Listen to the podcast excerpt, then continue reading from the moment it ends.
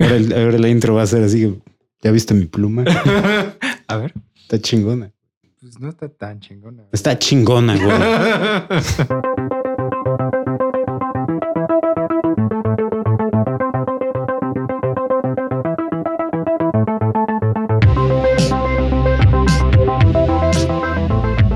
Bienvenidos al cuarto y séptimo arte, un podcast dedicado a hablar de música y de cine. No somos los primeros, ni seremos los últimos, ni seremos los mejores, ni los peores, pero lo intentamos. Y ahora con ustedes, sus conductores, JP Moreno y Memo González. Muchachos, bienvenidos a el cuarto y séptimo arte, un episodio más. Ahora estoy de vuelta después de que tomamos una cuasi pausa la semana anterior. JP eh, protegió el fuerte en mi ausencia con, con costilla fracturada. Muchas gracias a todos por sus mensajes. Eh, la personalidad regresa al, al- al podcast. El, el, el, el talento regresa. al podcast. Pero bueno, soy Memo González, estoy aquí con JP. El talento regresa y, y después de estar convaleciente. ¿Cuánto tiempo estuviste? ¿Una semana? ¿Dos? Se- semana y media. Semana y media. Sí. Sí, ahí en el, en el último video de el domingo pasado te dejaron varios comentarios Sí, lo vi. Sí, a todo dar. de apoyo y de cariño a tu persona y que te recuperes pronto porque JP es un idiota y no dice nada. Sí. Pero sí, y continuamos con nuestra segunda parte de. Segunda parte, güey. No la estoy cagando de nuevo. no, sí, ahora sí, sí es la segunda parte. Ok. O sea, es, es, es la cuarta parte de la serie, pero es la segunda parte de los Es 90. De los noventas. Sí. Perfecto. Eh, ciencia ficción de los noventas. Vamos a continuar y todavía nos quedan unas cuantas. Yo creo que vamos a terminarla hasta el siguiente podcast. Pero bueno, eh, dentro de dos, tres semanas, porque dentro de dos semanas, o sea, la- para la próxima semana, cuando estén escuchando esto, vamos a tener un especial. Sí. un poco diferente también. eh, pero bueno, ahí estarán al pendientes. Sí, y, y estoy viendo tu lista aquí desde lejos. y Creo que tienes muchas más. Más bien, te faltan muchas más películas de las que me faltan. Me faltan como los eh, 10, 15. Estoy viendo que tú tienes como 40. Sí, obviamente es que en esta lista que yo tengo hay varias que ya de las cuales ya hemos hablado, entonces realmente no hay mucho que hablar de más, Ah, ok. porque las tocamos en la parte de en la sección de terror. O sea, tengo Ah, Alien claro. 3, tengo Sí. de Depredador 2, ¿no? Entonces, que no realmente no, hay- no vale muchísimo la pena. Entonces Hablar. tengo, tengo aún menos de las que tenía. es cierto.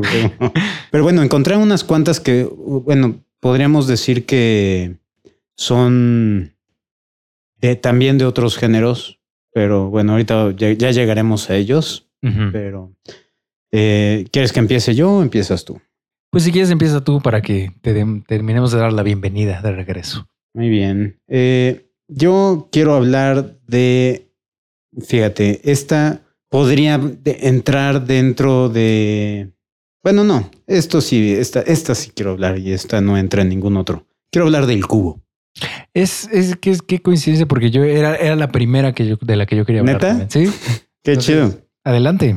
Eh, el cubo es una película de 1997. Yo descubrí esta película literal en Blockbuster. O sea, no, no, no la fui a ver al cine ni nada. Eh, pero recuerdo haber visto los trailers. Yo nunca vi momento. trailers. No, nunca. No. Si yo recuerdo haber visto los trailers que dije, ¿qué cosa es eso? Qué extraño. Pero no recuerdo que haya llegado al cine, no recuerdo haberla visto en cartelera. Ujú.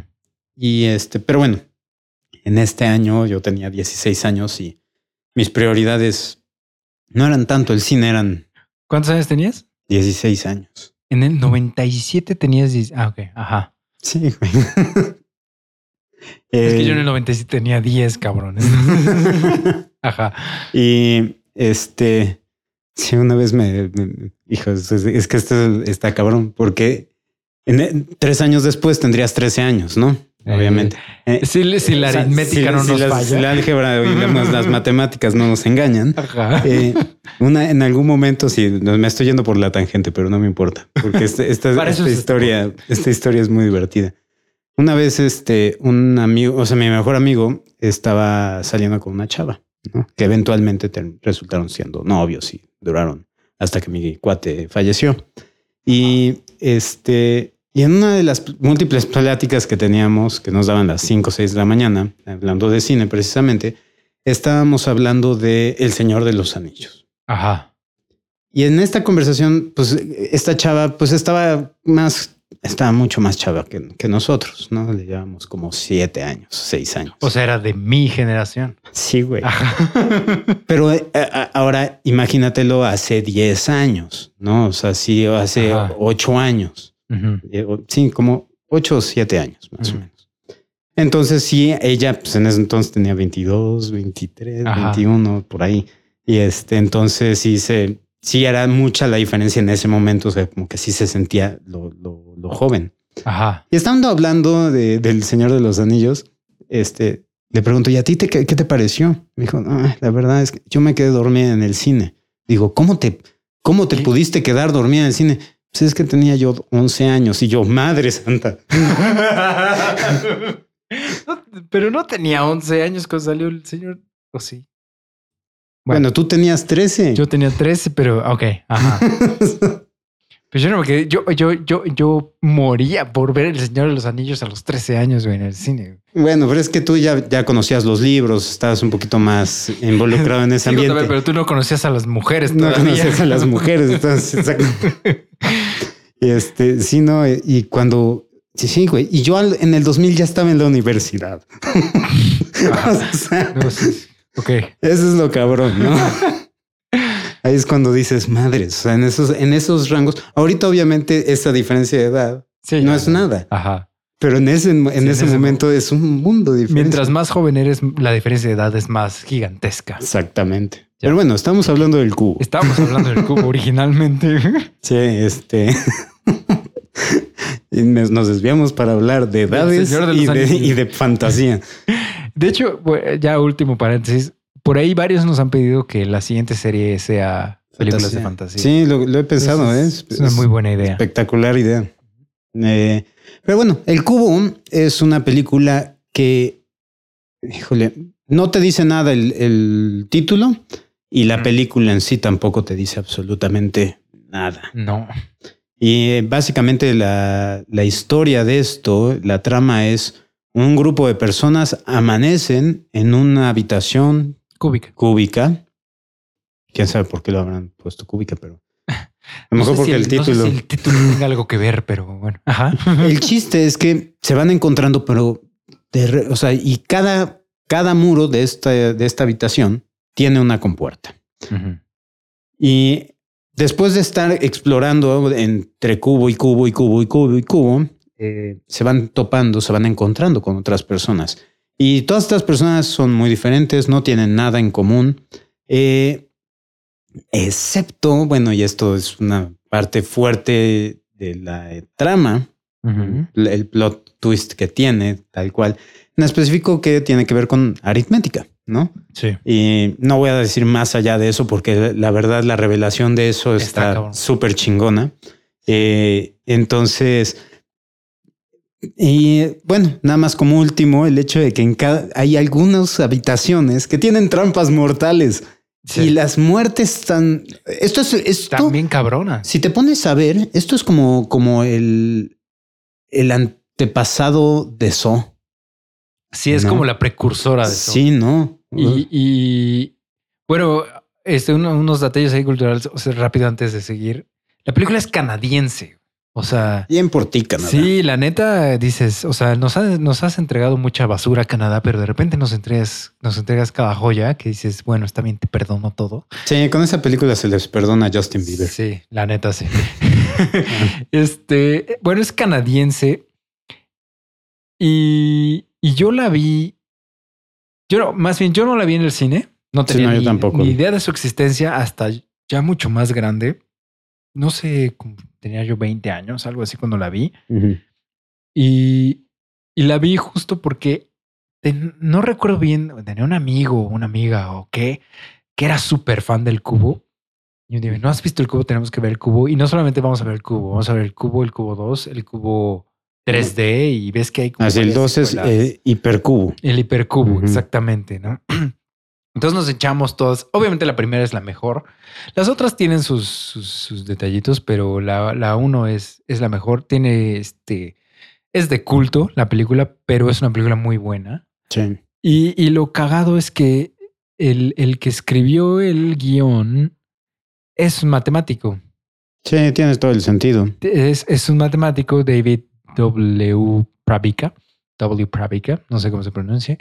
Es matemático y, y él, o sea, a la hora de hacer el guion y de, hacer, de construir todo su mundo, pues sí lo hace como lógico dentro de sí. O sea, el cubo, el, el cubo que está en el cuarto que están y el cubo que está alrededor, se supone tienen sus medidas, tiene cuántos cuartos hay adentro del cubo. O sea, él tiene, obviamente no lo revela en la película, pero él tiene todos los cálculos de todo. O sea, sí tiene el esquema completo de lo que sí. vendría siendo. Porque Sí. lo dicen, ¿no? O sea, lo dicen cuántas, cuántos cubos Ajá. habría, Sí. ¿no? Y Sí, sí, sí. está bien cabrón. Sí, está muy súper cabrón la cabrón. película. Neta, es, y está bien loca y es, y es, es un mind blown. Sí, este es de estas películas, o sea, para las personas que, que disfrutan ver algo diferente que no sea la fórmula clásica de Hollywood, esta es una de las películas mejores que pueden ver. O sea, sin ningún lugar a dudas, para mí, eh, o sea, yo la tengo en DVD, la tengo en VHS, me la, la he visto puta madre, 20 veces, me encanta. Sí, yo, yo necesito verla más veces porque sí, creo que la he visto bien poquitas, como dos veces o algo así.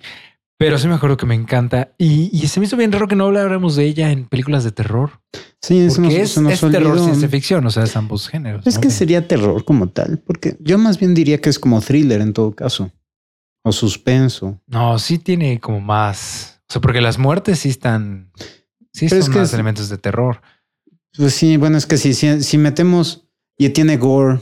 Tiene gore. Sí, entonces porque si hablamos de. Saw, porque eso no es terror tampoco, es Sí, no, so es. y lo coment y hablamos de ello en Sí. el podcast, lo re- nos referimos es, es pornografía con sangre. de- con sangre, entonces está es pornografía con sangre, pero tiene una muy interesante historia y que, ajá, también para las personas que, que disfrutan de que los dejen con preguntas abiertas, con dudas, con qué demonios está sucediendo, esta película es para Sí, ustedes. eso es- esta película no te resuelve nada. O sea, Sí, está cabrón. al final, a veces, no sé si eso lo consideran de spoilers, pero spoilers. Sí.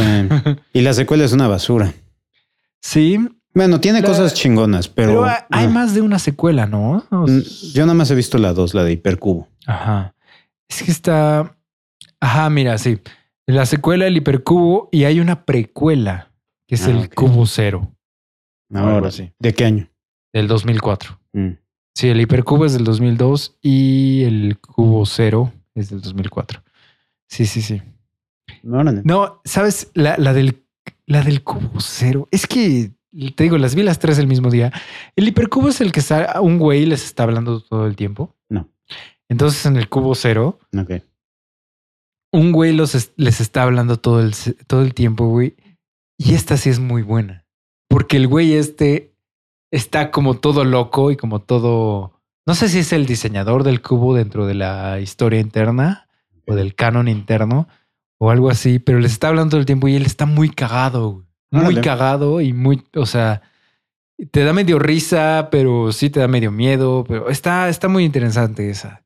Y es como súper inde- independentona, o sea, como que ya fue muy, muy aparte de todas las demás. Mm, pues habrá que verla porque no me. O sea, siento que el que alguien esté involucrado hablándolos, como que es como la antítesis de el experimento que presentaron No en la si- primera y en la segunda. No creo si les está hablando o los está observando nada más. Ah, ok.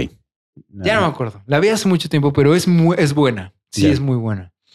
Y es, te digo, es independentona y es más como psicológico el pedo. Y regresa a la original, porque ves que el hiper- hipercubo es más futurista y más Sí. bien pinche raro. Esta regresa al cubo original. Ah, muy bien. Sí. Eso está, eso está chingón. Sí, porque el hipercubo sí es una cosa muy extraña. Sí, está muy pinche raro. Eh, Pero, ajá, el Ah. cubo. Gracias, Canadá. Vas. Pues voy. A ver, pues ya que me robaste el cubo, déjame ver. Ah, yo quiero hablar de una película que nunca he visto, pero siempre he querido ver. Y no sé si tú la hayas visto. Pero, pero la he querido ver más que nada porque sale este Liam Neeson. Ok. La película se llama Darkman. Híjole, la, la, la vi la mitad de la película Ajá. es absolutamente ridícula. ¿Sí? Sí. ¿No es buena? No. No. O sea, eh, me- la- el otro día fui a comer a casa de mis papás y estaba yo con, pues, con dolor de costilla y todo el pedo. Entonces me subí, comí en chinga y me subí a tumbar a, a la cama. Y este, y mi mamá tiene chingo madral de canales esos HD y todo que en mi casa no tengo. Entonces siempre que puedo voy y trato de ver aunque sea un ratito de algo de buena calidad visual. Y este, y estaban pasando este Darkman. Darkman. Justo desde el principio dije, nunca he visto esta película y siempre me ha llamado la atención porque es como un superhéroe desfigurado, está interesante. Yo, me tocó ver la transformación, cómo, cómo sucede. No mames. No. No, güey, no. O sea, la, la neta es como la calidad, es como ver un tipo Sharknado, güey. O sea, lo veo de ese estilo, plano. o sea, de, de ese, de ese calibre de ridiculez. Ajá. O sea, con, con decirte, güey, hay una parte en la que este, o sea, cuando este cabrón es desfigurado por bla, bla, bla, su laboratorio explota en la bahía. No, no sé de dónde es, vaya San Francisco, algún pinche lado de Nueva York, lo que sea. Creo que es Nueva York. Explota y él, eh, su laboratorio está ahí al ladito, así literal, cruzando la calle está el muelle.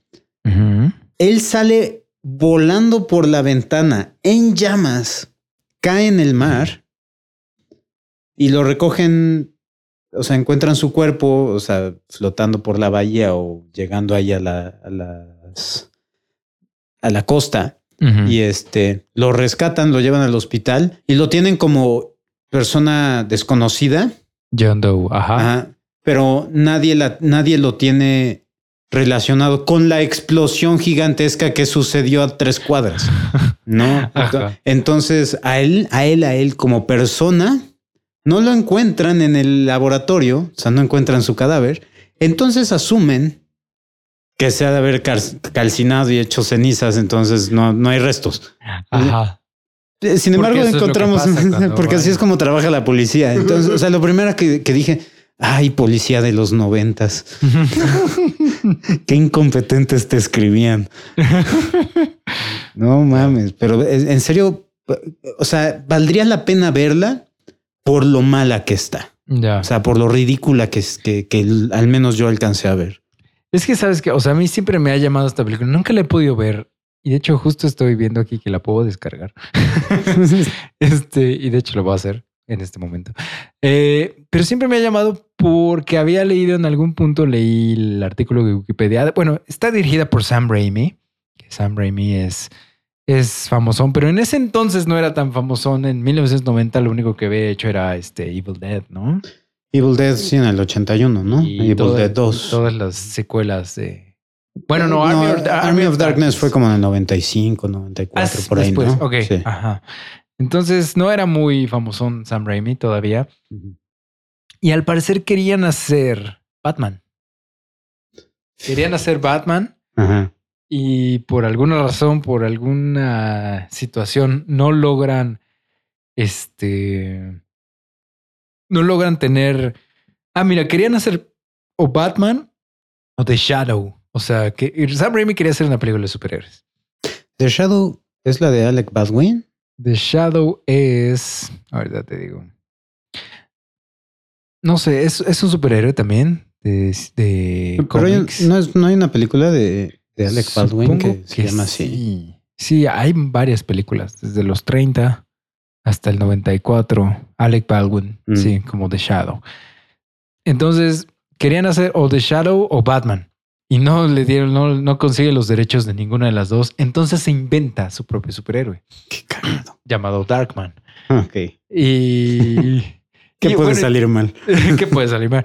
Pe- Pero por eso me, me llama más que nada, porque pues, bueno, ya tienes tu inspiración de The Shadow y de Batman, tienes a Liam Neeson como protagonista y tienes a Sam Raimi.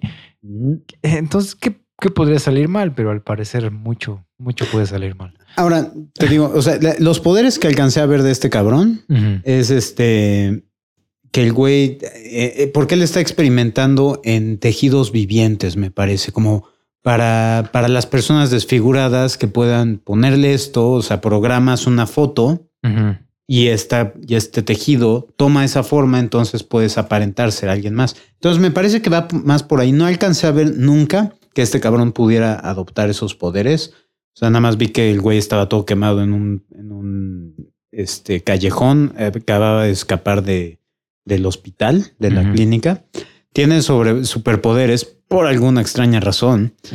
Y este, En los 90 no hacían falta razones para tener superpoderes. Sí, no. Pero sí, habría, eh, eh, sería cosa de que la viera ya si bien en forma, porque los primeros 20 minutos que vi, eh, yo esta no me paraba. O sea, mi, mi mamá y yo estábamos viéndola y estábamos literal como Mystery Science Theater. Ajá. Así, o sea, no- nuestras dos cabecitas asomándose, así nada más las siluetas en la pantalla, diciendo, ¿cómo es posible? ¿Qué pedo con la policía? En serio, nadie, nadie está conectando el cabrón recién quemado con la explosión. O sea, Nadie va a decir nada. Sí, güey, o sea, así estábamos. Entonces, sí, nos estábamos muriendo de la risa. Para eso está buena, Para morirse de la por morirse de la risa Pero- burlándose. Oye, pero estoy viendo aquí que, que por ejemplo, en, en Rotten Tomatoes, sí, del- de parte de la audiencia tiene un 58% de aprobación, pero de los críticos tiene 82. Son buenos números. Este, sí, sí, definitivamente. Entonces- Te digo, yo vi los primeros 20 minutos. A lo mejor después termina siendo una obra maestra Ajá. o a lo mejor esos críticos están gui- guiándose por nostalgia. Tal vez. tal vez. Porque a lo mejor si lo hubiera yo visto en los en el 90 y qué es, fue 91, 90. 90. A lo- Ujú. Pues sí, o sea, a los nueve años probablemente lo recordaría como como recuerdo a los dinoplatívolos. ya bájale con los dispositivos, cabrón. Bájale. Pero bueno, eh, Memo, te toca. Muy bien. Yo quiero hablar una de mis películas favoritas de John Travolta. Contracara. No, es de los noventas, ¿verdad? Sí.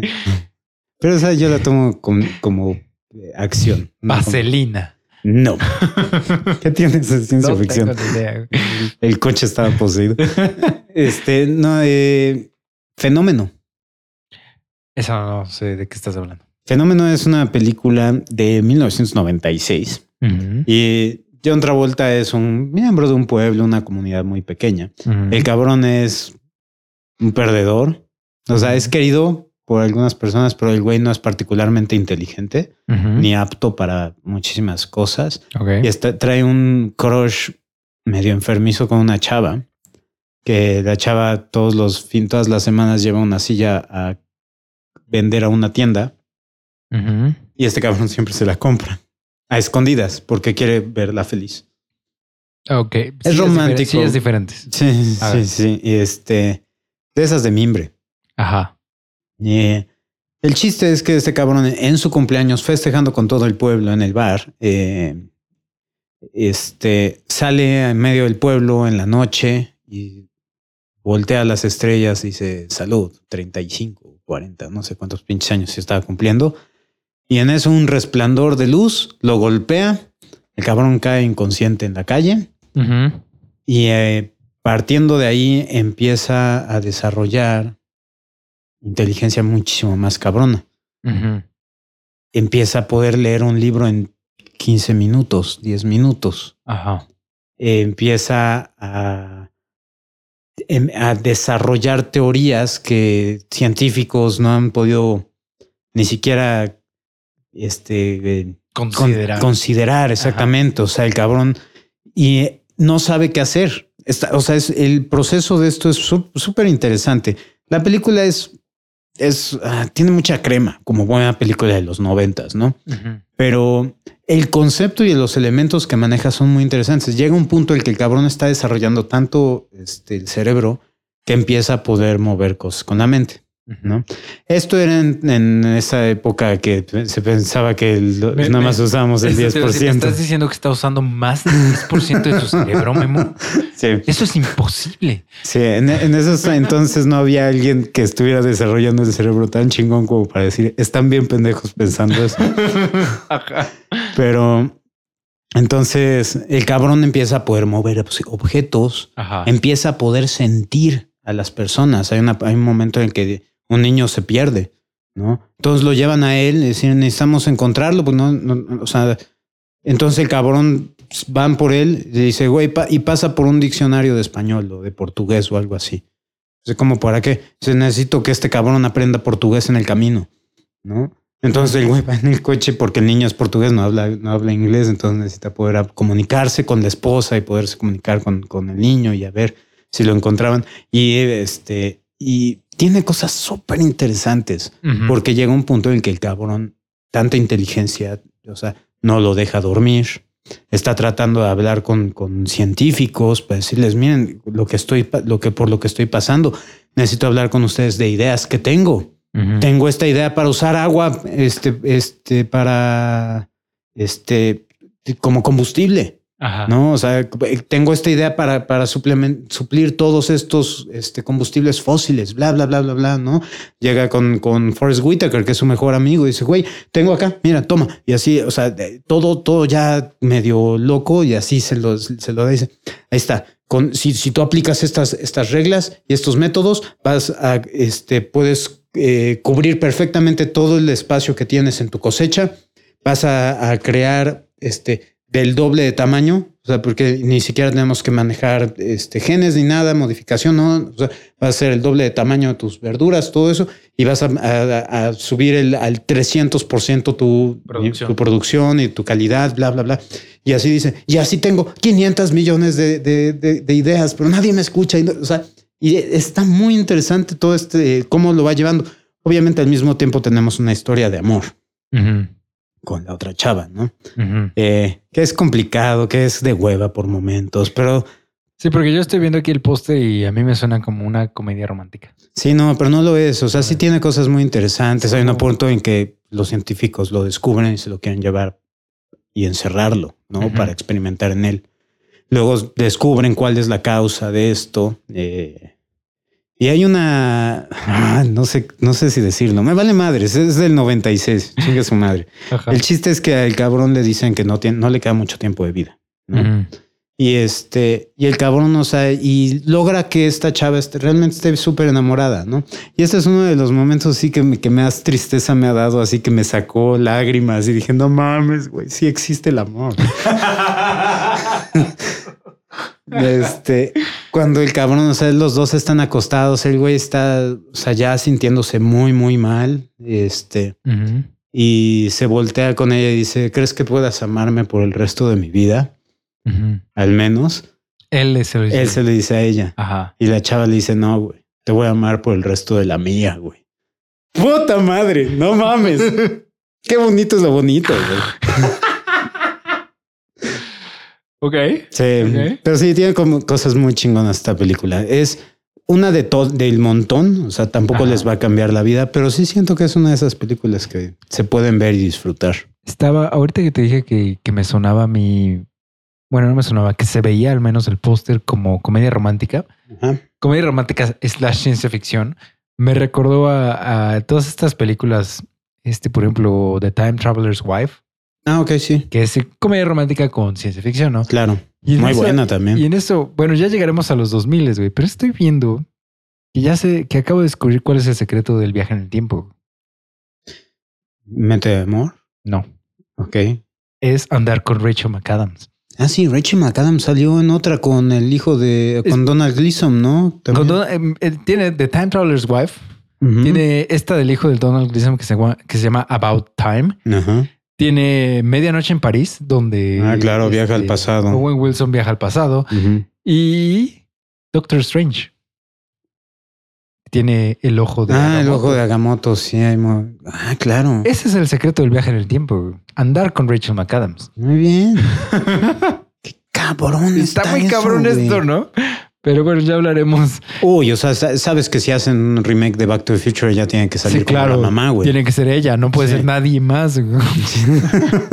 que sería un excelente casting ese, ¿eh? Como la mamá de Marty McFly. Ajá. Ella sería muy buen casting. De hecho. Porque además ella parece que sigue teniendo 22 años. Está güey. cabrón, O sea, güey. y ya, le va- 40, ¿no? Algo Sí, a mí me lleva dos años. Ya le va Ya. a pegar los Tiene 39, años. 39. Ujú. Ujú. No, pues sí. Pero bueno, no, Fenómeno nunca la he visto. Pero ahora tengo ganas de verla. Nomás por lo que acabas de contar. Mm, Muy bien. Muy bien.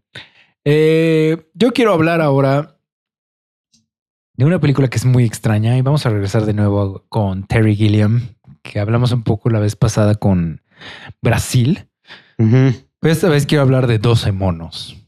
Buenísima. Buenérrima esta película. Esta película también es, o sea, eh, para los que nunca vieron Brasil, pero sí vieron 12 monos, que debe haber algún, algún segmento de la población por ahí que, que, tenga estas dos, este, estas dos condiciones. Eh, la estética del futuro en 12 monos es muy parecida a la estética de Brasil. Muy parecida. O sea, es prácticamente la misma estética. O sea, ¿quién dirigió esta? Terry Gilliam. Ah, también es de igual Terry que, Gilliam. Ajá, igual que Brasil. Las dos son de Terry Gilliam. que nunca, nunca lo había yo hecho consciente eso. Sí. Entonces sí, o sea, se ve, se nota, ¿no? Que, que él es el que está detrás. O sea, a la hora de, de, todas estas decisiones de producción o de estética. eh, la película es muy extraña también. Es protagonizada por Bruce Willis y él viaja al pasado. o sea, él está en un futuro distópico y él viaja al pasado para... Bueno, hay que tomar en cuenta que, ese futuro distópico fue desmadrado por una plaga. Ajá, por un virus. Por un virus enfermedad. Que, que, fue liberado. ajá, por un grupo terrorista que se hacen llamar los 12 monos. ¿No? Al menos es lo que pensamos. bueno, Memo, no vamos a decir spoilers, cabrón. Ay, no es que bueno, según los del futuro, fueron los 12 monos. Entonces, pues eso es lo que sabemos nosotros también. Sí. Eh, entonces, él viaja al pasado para tratar de evitar este, este suceso, ¿no? La, la, la. Sí, exactamente. O sea, de, hecho, esta, esta organización está enviando que son presos, ¿no? Ajá, son como, son como presos que creo que ya tienen cadena perpetua. exactamente, les dan esta oportunidad. Y porque no van a regresar. O sea, no hay, no hay viaje. ah, no, sí, sí hay viaje de regreso. Sí, hay viaje. Sí, sí regresan. Ajá. Este, pero eh, el chiste es que están mandando constantemente a personas. De hecho, una de las partes de la película, el güey se topa con otro cabrón que también viajó, que le dice, no, los dientes. Ajá. Entonces, así es como te rastrean. Que se lo está diciendo cuando el güey está en el manicomio y se escuchan las ventilas, ¿no? ¿Qué está pasando? ¿Quién eres? ¿Dónde estoy? ¡Ah! y tenemos también eh, parte del cast es Brad Pitt, que sale como bien pinche loco y es completamente. Para mi gusto, su mejor actuación. De las mejores actuaciones. Estuvo nominada a mejor actor de reparto. Por esta bueno, ah, no sé en los pero para mí es esta, esta y el Club de la Pelea son de sus mejores actuaciones, ¿no? Sí. Fácilmente.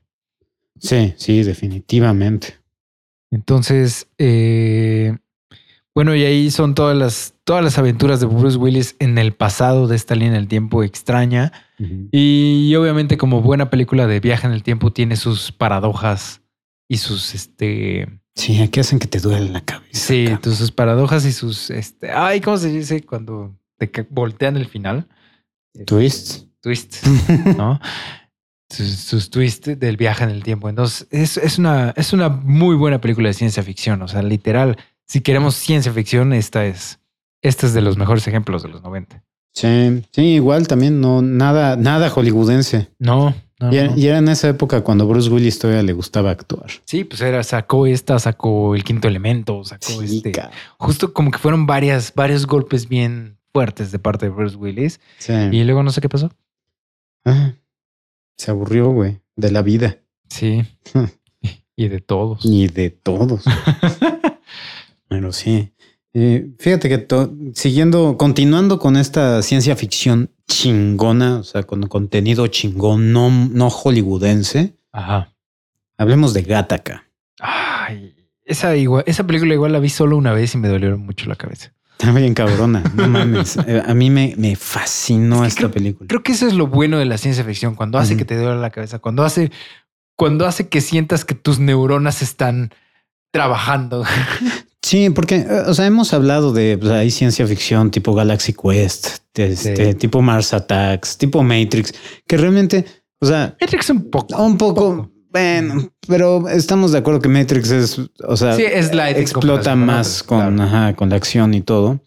Eh, Porque sí, o sea, si te pones a pensar, hay un chingo de cosas ahí que le puedes picar a, las- a los argumentos de, de Claro. Matrix. Sí. Pero esta es una película en la que igual, en un futuro, eh, este no es distópico, pero pueden las personas diseñar genéticamente a sus hijos. Que eso está más cerca de lo que te imaginas. Sí, güey, está bien cabrón. Sí. Sí, ese es el, eh, como las profecías autocumplidoras, ¿no? Sí. Y eh, están diseñados y bueno, ya tiene un rato que no, que no la veo, pero tengo entendido que el personaje principal sale con un defecto. ¿No? El. Ethan Hawke tiene unos, unos defectos, no es, no es perfecto. Su hermano sí, sí salió mucho más chingón. El hermano es policía, ¿no? Y, pero el- este chavo Ethan Hawke siempre ha querido ser viajero espacial. Y el cabrón hace trampa, compra la vida de un cabrón que sí estaba diseñado, que estaba 100% apto, tanto física como mentalmente, para poder lograr este viaje, que es Jude Law. Pero Jude Law tuvo un accidente y quedó paralítico. Entonces Jude Law gustosamente lo está entrenando y lo está educando y lo está preparando para ser él y que él tome su lugar en la nave para que pueda, al menos a través de él, vivir, o sea, que ambos puedan vivir su sueño y, a lo que, y el cometido a través de Ethan Hawke. Eh, sale Emma, este Uma Thu- Thurman, y... Ay, no manches, es una belleza, porque aparte es ilegal, lo que este, que obviamente estos dos cabrones están haciendo es súper ilegal. Sí, sí, en teoría no, no puedes intercambiarte como de estatus, ¿no? De, de, Sí. de clase social o como... Exactamente, porque aparte está súper marcado eso, ¿no? O sea, sí los ven mucho Sí, hay este, ¿cómo se? Como castas, ¿no? Ajá. Son castas sociales, ¿no? Sí, sí, sí, sí.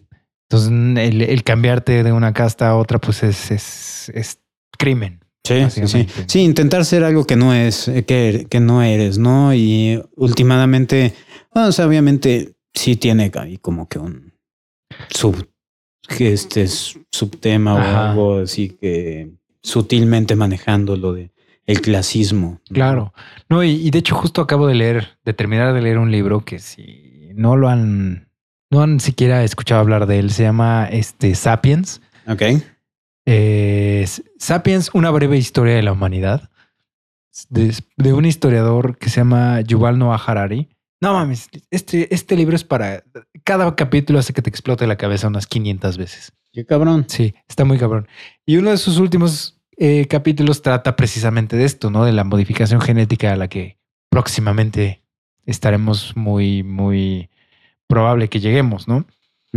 Y plantea muchas cosas que, que plantea la película, ¿no? Así de, bueno, eh, si ya podemos diseñar a nuestros bebés y podemos darles como habilidades o podemos darles como, ah, pues no sé, cualidades superiores a las de un bebé nacido naturalmente, pues entonces sí son ciudadanos superiores, ¿no? Pues, Claro. O sea, Sí, es los- El siguiente, o sea, digamos que estamos evolucionando, o sea, estamos dando brincos evolutivos que a lo mejor tardaríamos Ajá, miles o millones de años.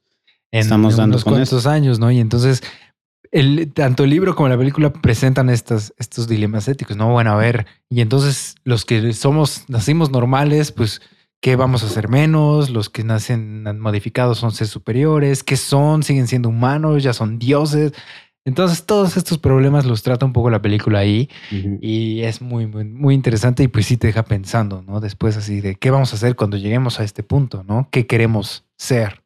Sí. ¿no? Entonces está muy cabrona la película. No, y aparte, eh, incluso lo, el puro título, o sea, hasta en eso es pinche Ajá, interesante, güey. tienes- Tienes guanina, adenina, timina, timina, adenina, citosina y adenina. Sí, O que son los, elementos del ADN, ¿no? Sí. Los, los que se van combinando para hacer los diferentes tipos de ADN. Sí, la, la simbología genética. Exactamente.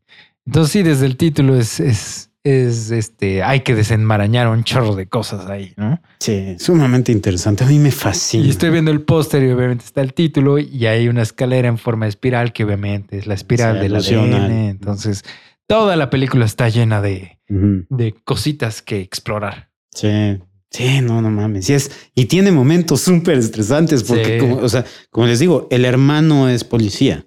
Entonces, eh, a- si hay alguien que puede identificar al hermano, pues es el otro Es hermano, hermano. ¿no? Entonces, Claro. eh, todo el mundo le está comprando este rol, o sea, porque sí se parecen en ese entonces, este, Jude Law y, y, este, Ethan Hawke. Entonces, sí está, esta es de las películas, yo creo que de, de- de este género que más voy a, a recomendar porque siento que no, o sea, porque obviamente No mucha gente la ha recomendaría yo mil veces más Jurassic Park, pero Jurassic Park lo ha visto hasta la piedra. mundo. ¿no? Entonces, pero esta siento que no está muy, man- muy manejada por, por el público en general, entonces Es veanla. muy buena. Es muy buena la película. Sí, sí. Vas. Pues voy. A ver, ya hablamos de Gattaca. Güey, de esta no hemos hablado y no puede ser que no hayamos hablado de esta. Hay muchas que no puede ser que no hemos, hemos hablado. Pero esta más que las demás. ¿no? Starship Troopers. Ah, muy bien, a No huevo. mames. Puta, Sí. la, la pura música. O sea, dijiste eso y me, me vino el, el tema. Tan. o sea, sé. Sí, güey. Esta- Y de hecho, esta la acabo de ver no hace mucho, güey. Y qué buena es. Es excelente, güey. Todo lo que hagan es bueno. Oye, porque además, o sea, la película no tiene como muy buenos, este, como que no tiene, no tiene una muy buena producción detrás, o sea, no tiene... Los efectos están chingones, no digo que no. La Los- verdad, para lo que fue sí. y para el presupuesto que tenían, Los, extra- brillante. los extraterrestres están poca madre. Pero a lo que voy con como diseño de producción es como que si ves los trajes medio ridiculones, si ves la fotografía en general es muy brillante, o sea, es muy noventera. O sea, por- tú, si la ves comparada así lado a lado con Día de la Independencia, Día de la Independencia se ve mucho mejor. Claro. O sea, estéticamente, Sí. iluminación, Sí, la otra se ve un poquito más granuladona. se ve más como de televisión, de Sí. como de película directa a la televisión, Sí. ¿no?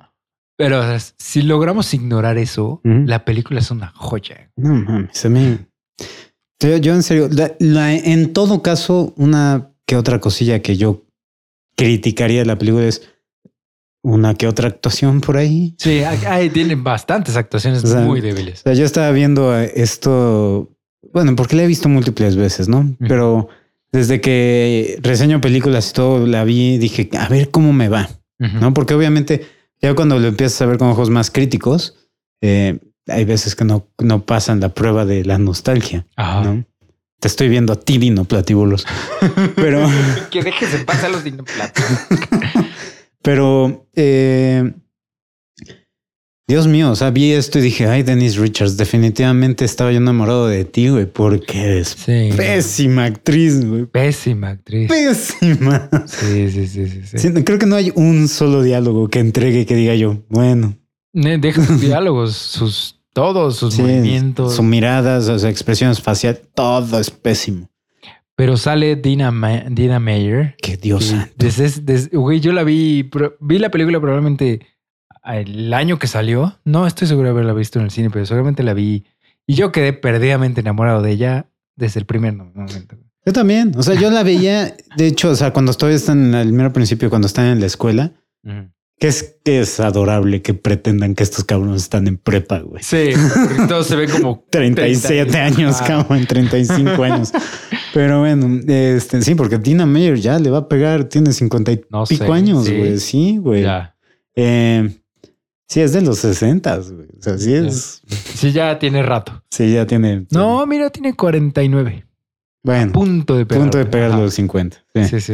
Eh, bueno, este, esto está, está cabrón porque yo estaba viendo y veía como Rico, este Johnny Rico, estaba babeando por, por, Por Den- Denise Denise, Richards y veía como la otra se la echaba en los brazos. Sí, serio, güey, eres un idiota. qué pendejo estás, cabrón. La otra no tiene ni siquiera personalidad, cabrón. No, y nomás a Tina Meyer nomás le faltó este encuerarse enfrente de él ahí enfrente de toda la escuela para que. Sí, Este güey, para que a ver, a ver si reaccionaba. Y aún así, hay una escena en las duchas Ajá, que el güey está hasta... encuerada. Sí, que eso también me gustó. Dije, ay, qué chingón futuro. Duchas unisex. sí, güey. Pero bueno, algo, algo que Es bien interesante esta película y yo obviamente me enteré ya hasta muchos años después de que la vi por primera vez. Está basada en una novela de nombre igual, Starship Troopers, que es está escrita por Robert A. Heinlein. Robert A. Heinlein era súper racista, súper xenofóbico, súper este, fascista, militarista, extrema derecha. O sea, bien cabrón así. O sea, este güey era de estos güeyes que, o sea, sí, de... la única forma de resolver las cosas es mediante la fuerza, mm, el ejército, o sea, intervencionista, así, güey. O sea, súper, súper de derecha, ¿no? Y entonces el libro es así. O sea, Starship Troopers es una oda al fascismo. ¿no? Y lo vemos, lo o sea, hay muchos elementos en la película que se mantienen desde el libro. O sea, por ejemplo, solamente si, si eres parte del ejército eres ciudadano, ¿no? Eh, ¿Qué otra cosa? Así como, como que... Sí, quieres, quieres tener hijos, necesitas licencia, necesitas ser ciudadano. Necesitas haber estado, en el ejército. Sí, este. todos estos que eran pensamientos que este cuate tenía. Ah, si quieres votar. si quieres votar, tienes que haber sido parte del ejército. Entonces, son pensamientos que este güey tenía genuinamente, ¿no? Que él creía y obviamente los traslada a la novela. Y cuando Peter Hoven, Peter Verhoeven, mm. que es nuestro... Paul Verhoeven. Paul Verhoeven, perdón. de, director de Robocop, que dirige también Starship Troopers, se entera de esto. Pues el güey se mea de risa. Sí, el güey. Ahora, o sea, ahorita que estás contando eso, yo no sabía que el güey sí era fascista. Ahora amo más a Paul Verhoeven porque el cabrón se burla de eso en esta película. Lo vuelve una sátira. Exactamente. y es lo que es lo, por eso amo tanto esta película, porque Paul Verhoeven agarra todo esto y dice, sí, pero no. exactamente. Would you like to know more? sí, todos esos, ajá, exactamente. Todos esos comerciales súper propagandísticos y nacionalistas y todo. Pues es una sátira, ¿no? Es una, es una burla a todo este sentimiento fascista. Que es mucho de su estilo, porque lo mismo hacía en Robocop, con todos sus comerciales ridículos, güey, que es probablemente lo mejor de la película. Sí, sí, sí. Entonces, amo, amo esta película. La amo con todas mis fuerzas. Y la música, güey. Sí. Puta, la música es. Ah, cabrón, no mames. Cuando. Neta, cuando, cuando están así toda la oleada, o sea, en la primera oleada. Ajá. Este. En la primera batalla. ajá. Este que está bajando todos, todos los marinos y se va escuchando así súper heroico, súper chingón, no mames. llegan así, ¿dónde está todo? Y así silencio y de repente salen todos.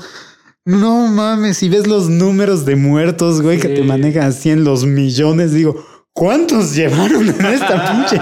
No mames, güey, Normandía, quítate, cabrón, no mames, güey. Sí, sí, sí. Sí, muy chingón. Está muy cabrón la película. Y, y, y bueno, como decía, los efectos están bien chidos. Los, o sea, los extraterrestres que son básicamente insectos están muy bien diseñados y muy bien hechos, ¿no? O sea, hay, alguna vez vi algún detrás de cámaras y vi que hay, es, obviamente es combinación de CGI con, con animatrónicos. Nunca notas cuándo hacen el cambio de uno a otro. O sea, es. Sí, no, bueno, de repente. Hay de, de, repente, este, pero sí el trabajo práctico está muy bien hecho. Muy, muy, muy bien hecho. Sí, sí. Este, y la verdad, o sea, a pesar de que sí, claramente el CGI ha envejecido, mm. pero no ha envejecido de forma negativa. Pues, o sea, yo lo, yo lo argumentaría como el día de la independencia. Como dices, sí, o sea, la eh, se ve, es una mucho mejor película visualmente hablando el día de la independencia en todos los aspectos. Pero sí ves, o sea, notas la el CGI, ¿no? Y en este igual, pero no te importa, o sea, porque lo que te importa es, o sea, te están entregando algo tan bueno. Sí. O sea, se le nota el corazón y tengo entendido que eso es lo más increíble, que tengo entendido que a los actores no les dijeron que iba a ser como una sátira. No, ellos, ellos, ellos, realmente se la están creyendo, güey. Se están vendiendo esto, ¿no? Eh, y no mames, por ejemplo, en esta película es la primera vez que veo a Michael Ironside, que es el profesor. Ah, ese güey. Que yo siempre lo vi como el villano. O sea, es, el villano en Total Recall ¿no? Y, en Highlander. Y este. Y es un poco el villano aquí al principio, en la escuela. No, es no en la escuela el cabrón es es el mentor. Sí, pero es sí un lo cabrón en, en- estando en el ejército, Es- pero, pero no, yo no siento que haya un ¿No? villano aquí en la película. Yo siento que es medio hijo de puta, ¿no? O sea, es que es un profesor hijo de puta, güey. Y sí medio lo entiendes. Bueno, No, así yo lo interpreté, no sé si. No, a, lo mejor lo estás confundiendo con el güey que los entrena. Porque hasta, porque hasta cuando lo vuelves a ver ya como su sargento, su este, Eh, no sé, teniente. qué, teniente, eh, ya estás buen pedo, ¿no? O sea, como que Yo lo veo más serio, o sea, Sí. porque el güey hasta le da, le da tips en este, en la escuela y en el prom y todo eso. Ajá. Y estando en el ejército, el güey es mucho más. O sea, no, ya no se comporta como un amigo, Mm, Pues. ¿no? O sea, porque sí es, soy tu teniente. Pero sí, yo nunca, yo lo vi, dije, ay, qué chingón, güey. Eh, y al que me encantó, o sea, por mucho, el mejor personaje de toda la película es el, el teniente o el sargento Sim, que es el cabrón que los está entrenando, Ajá. que es el que están, los- les está enseñando a aventar cuchillos. Ajá. Y el güero amigo de, de Rico, así Ajá. lo avientan, no, no lo entierran y dicen, Sargento, no entiendo. Vamos aquí, esta es una batalla donde apretamos un botón y cosas explotan. ¿Por qué necesitamos aprender a lanzar cuchillos? Y el cabrón dice, pon tu mano en el muro. Sí. Ok, lo pone en el muro. Cabrón agarra pinche cuchillo, se lo lanza, se lo entierra en la mano y dice, si incapacitan la mano del enemigo, No puede no apretar puede los apretar un botón. Dice, Medic. Sí. No mames, qué chingón, Sí. cabrón. Clancy Brown, ¿no? Sí. Clancy Brown, güey. Es apenas escuché un, vi una entrevista que le hicieron. Este, el güey es un tipazo, cabrón. Sí. Es el güey, este cabrón, para las personas que no lo ubican, Clancy Brown es el que hizo la voz del Lex Luthor en la serie de- animada de la Liga de la Justicia este, y de, de Superman. O sea, es así como que la voz, o sea, es una de las mejores voces que hay allá afuera. Eh, el cabrón fue el villano en eh, Cementerio de Mascotas 2. Ha, ha salido en un chingo de cosas.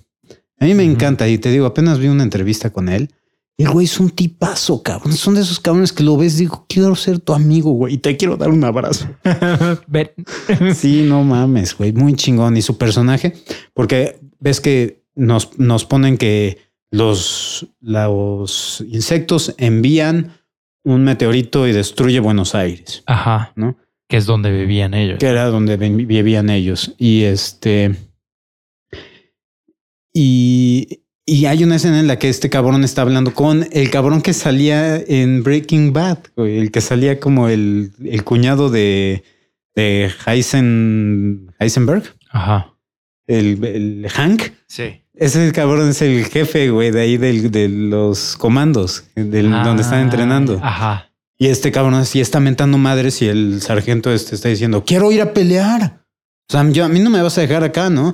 Y en ese momento este cabrón le dice, si quieres ir a pelear, la única forma es que te, que te, que pierdas todos tus rangos y te vayas a soldado raso. Ajá.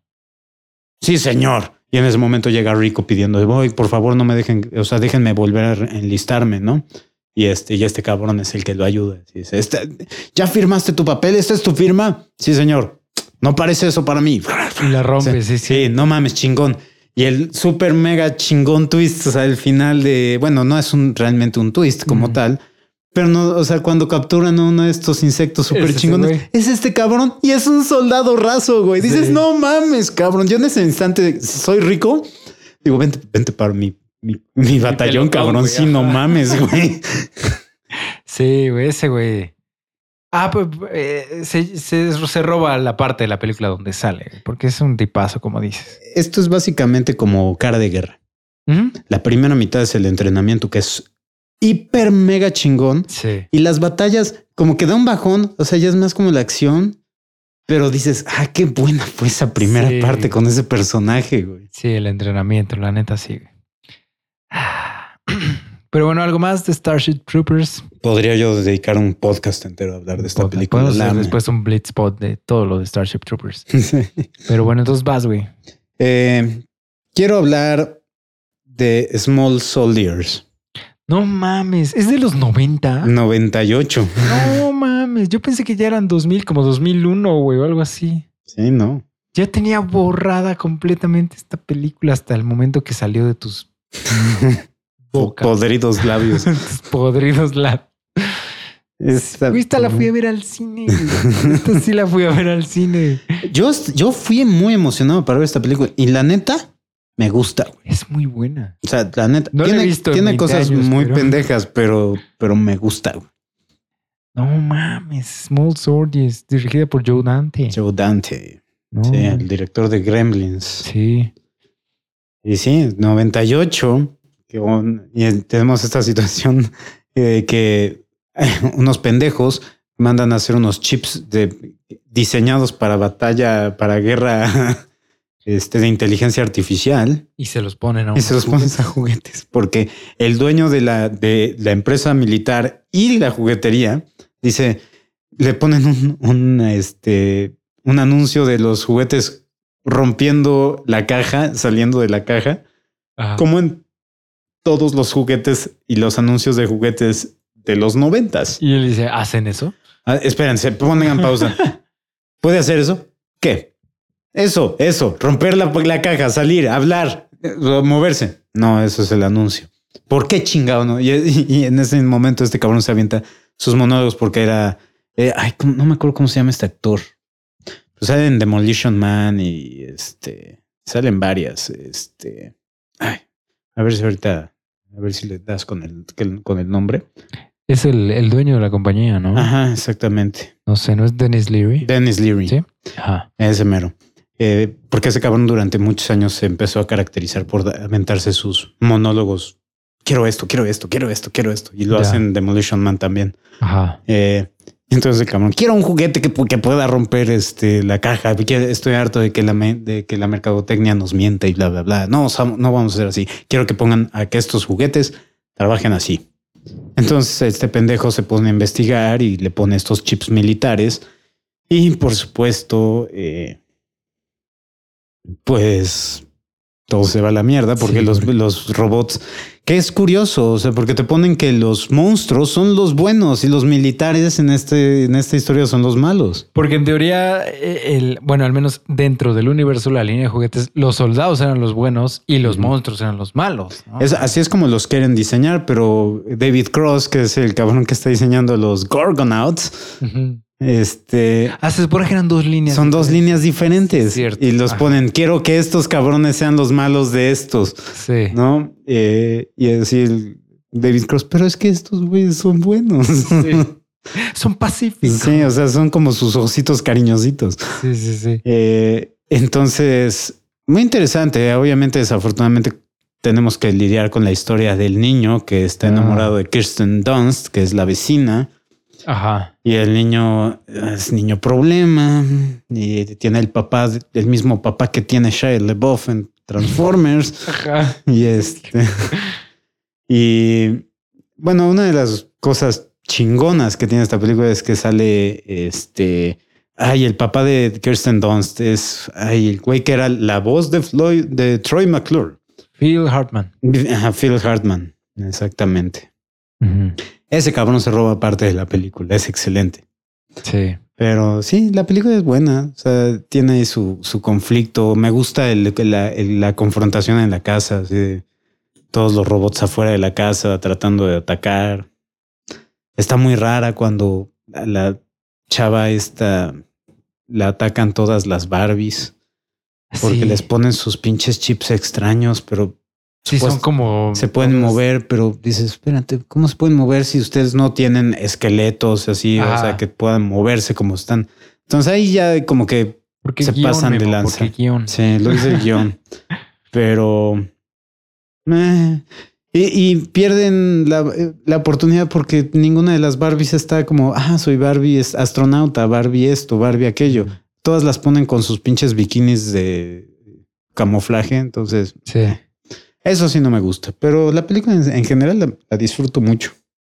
Sí, y además, o sea, los, los muñecos se veían muy bien. ¿no? bien chingones. ¿Era, ¿Era stop motion? ¿O Era. Ah, hay partes que son, no son stop motion, o sea, que, que son en CGI y hay partes que son prácticas y que el robot sí se está moviendo, animatrónico, pero no hay stop motion como tal. Ya. Sí, porque sí recuerdo que sí se veía bastante bien. Y además los muñecos estaban bien chingones. Ni eran gigantes, ¿no? Sí, eran como de 30 Sí, eran centímetros. como, ¿verdad? pues yo diría como del tamaño de Buzz Lightyear, ¿no? Ajá, Más o ándale. menos por ahí. Sí, sí estaba, estaba muy chingona esta película. Sí. Y fíjate que no siento que, que, o sea, para los coleccionistas, eso estaría chingón, ¿no? O sea, sacar esa línea retro de esos juguetes. Sí. Yo creo que sí se venderían bien. Pero no sé si fue tan, tan famosona la película, ¿no? Porque como que... Bueno, o sea, tuvo un, un presupuesto de 40 millones, hizo 71. Entonces tampoco Entonces, creo que es como... mm, O sea, no, no fue un éxito, pues, pero, pero yo creo que, o sea, si, si metes, o sea, el, el rollo nostalgia, Sí. yo creo que las personas sí podrían reaccionar. Yo sí me compraría un Chip Hazard o, sí, o el este, Archer. o el Archer. Sí, sí estaban chidos, la verdad. Los diseños estaban muy padres. Sí. Y era Tommy Lee Jones. Ajá, la voz de Chip Hazard, ¿no? Sí. Sí, eso estoy viendo acá. Y la voz del, del Archer era Ya Frank Langella. Frank Langella, no mames. Nixon, el mismo. sí, güey. Qué cagado. El mismísimo Nixon. Qué chingón. Hablando de voces y saliéndonos radicalmente del tema, güey, porque estoy jugando Ba- Batman Arkham Knight. Qué bueno está. Sí. ¿no? Este, la voz, ¿sabes quién es la voz de Espantapájaros? No. Es Denethor. Ah, este. Ay.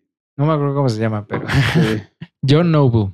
John Noble. Es, es John Noble, el que hace de la voz del guasón Qué para loco. Arkham Knight. ¿Del guasón o de.? Digo, del de- espantapájaros. del espantapájaros. Sí, Está sí. chingón, cabrón. Sí, porque el guasón vuelve a ser Mark Hamill. Ajá. Sí, sí. Sí, es una muy buena voz de ese cabrón también. Sí. Súper buena voz.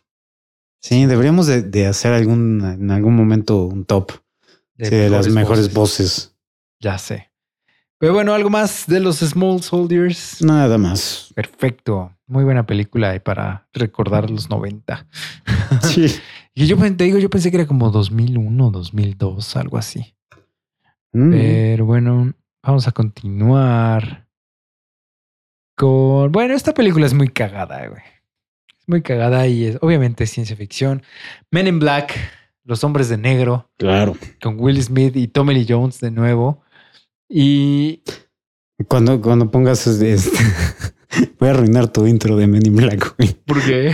Pon, pon la de Here come the Men in Black. Galaxy no, mames. No, este. En esta no es cuando hizo la de Getting Chic with It, ¿verdad? Eso es para, fue para la de Wild Wild West. Ah, no. ¿Cuándo? ¿Con cuándo? Es antes, ¿no? Check it with it. Na, na, na, Na, na, na, na, Es el peor rapero del mundo, Will Smith. Sí. Lo amo, pero es el peor rapero del mundo. Este. Ah, bueno, Men in Black. Men in Black. Eh, ¿Sabes de dónde sale la idea para Men in Black? ¿No? Si no me equivoco, creo que sí hay una serie de cómics, igual noventeros, pero obviamente esta serie de cómics está basada en algo aún más profundo.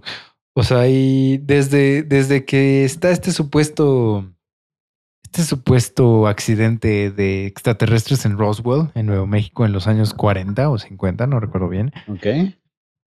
pues empieza a crear toda esta mitología y todo este, todo este, toda esta teoría de conspiración de que obviamente el gobierno sabe qué está pasando y no nos quiere decir. ¿no? Ok.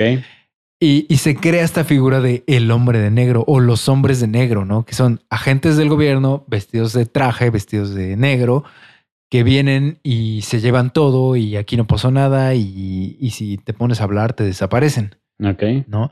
Entonces se crea toda esta mitología desde los 60, de los 70, se hacen los cómics y pues la película este- se alimenta de todo eso, ¿no? Y, y- y da... Y ahora resulta que todas estas historias que has escuchado de los hombres de negro que van y te roban la memoria, digo, te borran la memoria y te desaparecen y hacen desaparecer todo y limpian todo y como que aquí no pasa nada, pues es cierto, ¿no? En eso se basa Qué- realmente toda la película. Y sí hay extraterrestres y los extraterrestres viven entre nosotros, nomás que están escondidos y, y viven vidas normales y no quieren problemas. Y, y los hombres de negro, además de actuar como, como limpiadores y aquí no pasa nada, son sus agentes de como de, ay, ¿cómo se dice? Como de inmigración y de son sus policías y son sus servidores públicos prácticamente, ¿no? Entonces Qué bizarro. es muy extraño, ¿no? Pero a mí me encanta esta película. Sí, a mí me fascinó. Al menos la 1, ¿no? La 2 La dos es mala. Pésima y la 3 no la he visto.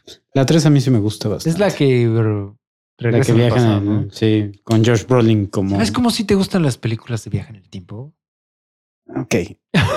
ya Esa, ha habido como eh, eh, varias. Sí, pe- pero, o sea, no voy, no voy a decir que la 3 es buena.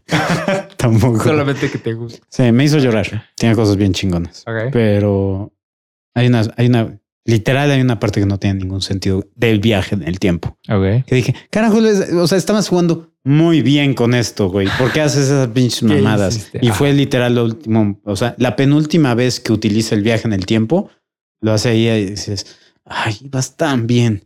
Ok. Pero, eh, y Pero literal viajan en el tiempo tres veces. Ok. O sea, la segunda vez que lo hace, la caga.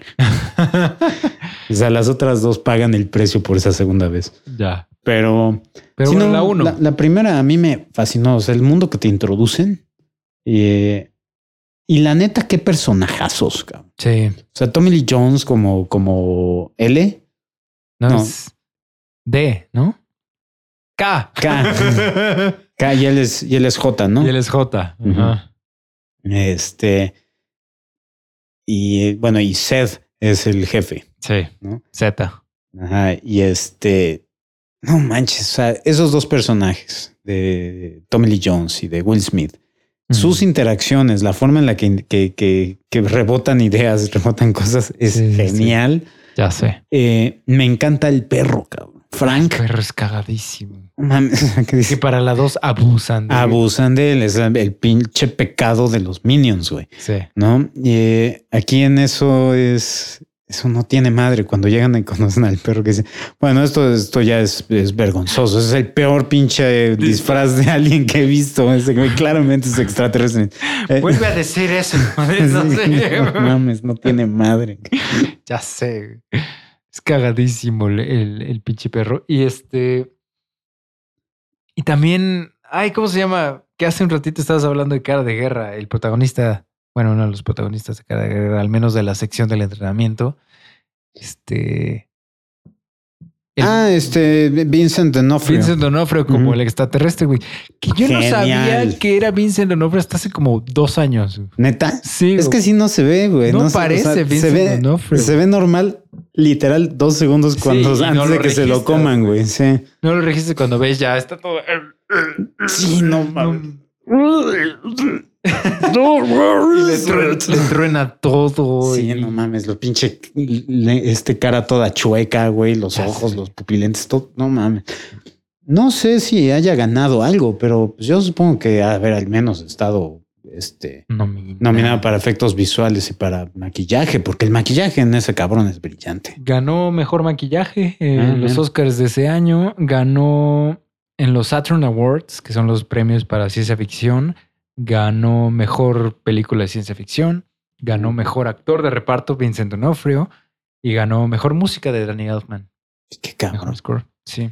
Es que, y aparte, o sea, y esto lo voy a meter como paréntesis, porque chécate, este, estaba yo revisando ahorita la lista. Creo que en 1997 es el mejor año de ciencia ficción. Sí, hay un chingo ahí, ¿no? O sea, ve, o sea, ve lo que nos entregaron. Nos entregaron la 2 de Jurassic World, de Jurassic Park, que tendrá sus defectos, pero A mí me a gusta. mí me gusta mucho. Está El Quinto Elemento, Men in Black, Gattaca, Starship Troopers, Event Horizon, Contacto. Contacto, El Cubo, este, Alien Resurrección, Mimic. Sí, qué pedo. Es también es un año mirabilis para, para la ciencia ficción. Sí, cabrón. Eh, Y aparte eso es, eso es lo cabrón, ¿no? O sea, no sé qué, o sea, este año, o sea, 97 de todas estas, yo creo que, puta, ¿cuál? No creo que ninguna de estas haya ganado mejores efectos visuales, porque si no lo ganó Men in Black. Habrá que Entonces, ver los Oscars de ese año. ah, Los World. Sí, porque sería el 98, ¿no? Cuando 98. premian las del 97. ¿eh? Que fueron los 70 Óscares. Que gana Titanic, gana mejor película. Ah, mejores efectos visuales fue Titan. Sí. Mejor. Sí, mejores efectos visuales lo llevó Titanic. Qué poca madre. ¿De qué hablas? Está súper bien hecha también, cabrón. O sea, sí, pero, pero los efectos visuales se los tienes que dar a, a ciencia ficción. Estaba nominada a Starship Troopers y estaba nominada a The Lost World y se lo lleva Titanic. Y Men in Black no estaba nominada. No, Qué cabrón. sí. Órale. Sí, sí, todo se lo lleva Titanic. Men, Men in Black estaba para mejor este maquillaje, que se lo lleva. Estaba mejor diseño de arte, que se lo lleva Titanic. Am, y ya. Ah, no, y mejor música original. Y y qué, se qué loco que se le hayan dado también a Men in Black la música, porque para mi gusto la Pero música de contacto es mejor. en los Saturn Awards. ah, ok. Ah, pero bueno, de todas O sea, maneras, sí, o los sea, dos eran ciencia ficción. Sí, Sí, eso no sé. pero sí. Pero sí, Men in Black, a mí me encanta. Me parece una de las mejores películas de ciencia ficción que se hayan hecho. Slash comedia, sí. Mm. Porque obviamente te ríes toda la película, ¿no? Con, con Will Smith y todas sus este, interacciones. Eh, esta escena que cuando le ponen su traje le están explicando, no, ya no eres nadie, ya no tienes derecho a familia, no tienes derecho a nada. Estás muerto, le queman las, las huellas digitales. Le va a todo. dar todas sus cosas y sale ¿sabes cuál es la diferencia entre Tú y tú yo. y yo? Que yo hago que esto se vea bien. Sí. ¡Ah, mames! No, no mames. Eh, A mí una de las escenas que más me gusta es este. Cuando están en la autopsia Ajá. y que la chava este dice: A ver, doctor, por favor, meta, meta mano aquí. Revise. Ah. ¿Ve los órganos? Sí, Sí, sí, sí, todos sí. se ven muy bien. ¿No- no- ¿Nota algo? Sí. No, nada. Todos está bien. Güey, no hay órganos. No hay nada. Sí, es lo que digo. Está perfectamente bien vacío. Ya sé. Y, le- el, y el, el- o sea, estos, esta especie de extraterrestres pequeñitos Ay, que no, viven ese- adentro de la cara. De Ese, sus- ese efecto práctico sí, cuando es se abre la cara, genial, cabrón. se ve increíble. Sí, no, no mames. Por eso te digo, no sé quién gane. Entonces, o sea, ¿por qué esos efectos especiales, güey? O sea, no, no son, o sea, no necesariamente si va a hacer efectos especiales tiene que ser a computadora. O sea, también es, Pues, por eso ganó. Titanic, güey, nomás por ser un barco a computadora. no, güey, co- construyeron un barco gigante que literal sí se hacía hacia arriba y hacia abajo. Pues esos no son efectos visuales, es diseño de producción. Ah, sí, eso es, es un set. Bien dicho. Maldita sea. Pero bueno, Eh, eh, algo más de Men in Black. Bueno, nada más voy a decir mi otra escena que me fascina es la de cuando están preguntándole al cabrón este que es Tony Shalhoub, que es el actor, Ajá. que está en la en la tienda de empeño Ajá. y que dice Ese güey, ajá. "De- ¿Dónde está? ¿En dónde están? Muéstrame las armas. No, ya no hago eso. No sé qué. no sé inglés. Se te voy a, voy a contar hasta tres. Te voy a volar la cabeza. Y, güey, mira, así si- siguiendo. Güey, yo lo haría. El cabrón está loco. La chingada. Dice, uno, dos. Y dice, sí, no, no, ok, estás mal de la cabeza. Me escuchas y madres le bota la cabeza. ¿Qué Pinche Will Smith se voltea, güey, arriba las manos, tira el arma y la chingada. Dice, Jesus Christ. Y le está creciendo la cabeza de nuevo y dices, ay, no mames, qué cosa tan más genial, cabrón. Ya sé, Sí. ya sé, ya sé. Y la dos tiene cosas chingonas, pero ah, es muy mala. cabrón. Sí, es muy mala. La villana es terrible, la de la Sí. dos. Pero me gusta el secuaz, el Johnny Knoxville. Se me hace chistoso. ¿Sí? Sí. Ay, a mí no se me hizo O- nada chistoso. O no tanto él, sino su cabecita. Tal vez la cabecita. La cabecita está, está divertida. No, a mí me molestó mucho. Pero bueno, si no tienes nada más que decir, pasamos a la que sigue. Vamos. Eh, ok. Vamos a hablar de. Ah, muy bien. 1999. Una época mágica en el cambio de siglo. Star Wars Episodio 1. No, qué madres. Vamos a hablar algo con más corazón. Ok. Hombre bicentenario. Ay, güey, me vas a hacer llorar. güey. ¿Por qué? güey? ¿Por qué eres así? Ah, Porque sí, tan tarde o temprano, temprano teníamos que hablar de Esta Robin película, Williams. sí. Esta película yo no la vi en el cine, la vi de hecho muchos años después de que salió. Yo igual, yo me la compré Yo, yo la encontré un día en HBO y así del hombre bicentenario. Y dije, ¿qué? ¿Qué? Güey, mi corazón, cabrón. ¿Qué sí, pedo? malditas Mis emociones. sentimientos, güey. ¿Por qué? Sí, cabrón. Sí, está muy cabrón. Sí, la, la película se centra en una familia que este, en el futuro, en donde están, básicamente es como yo robot, ¿no? O sea, empiezan a vender estas nuevas unidades de mayordomos robots y era este, ay, ¿cómo se llama el, el- era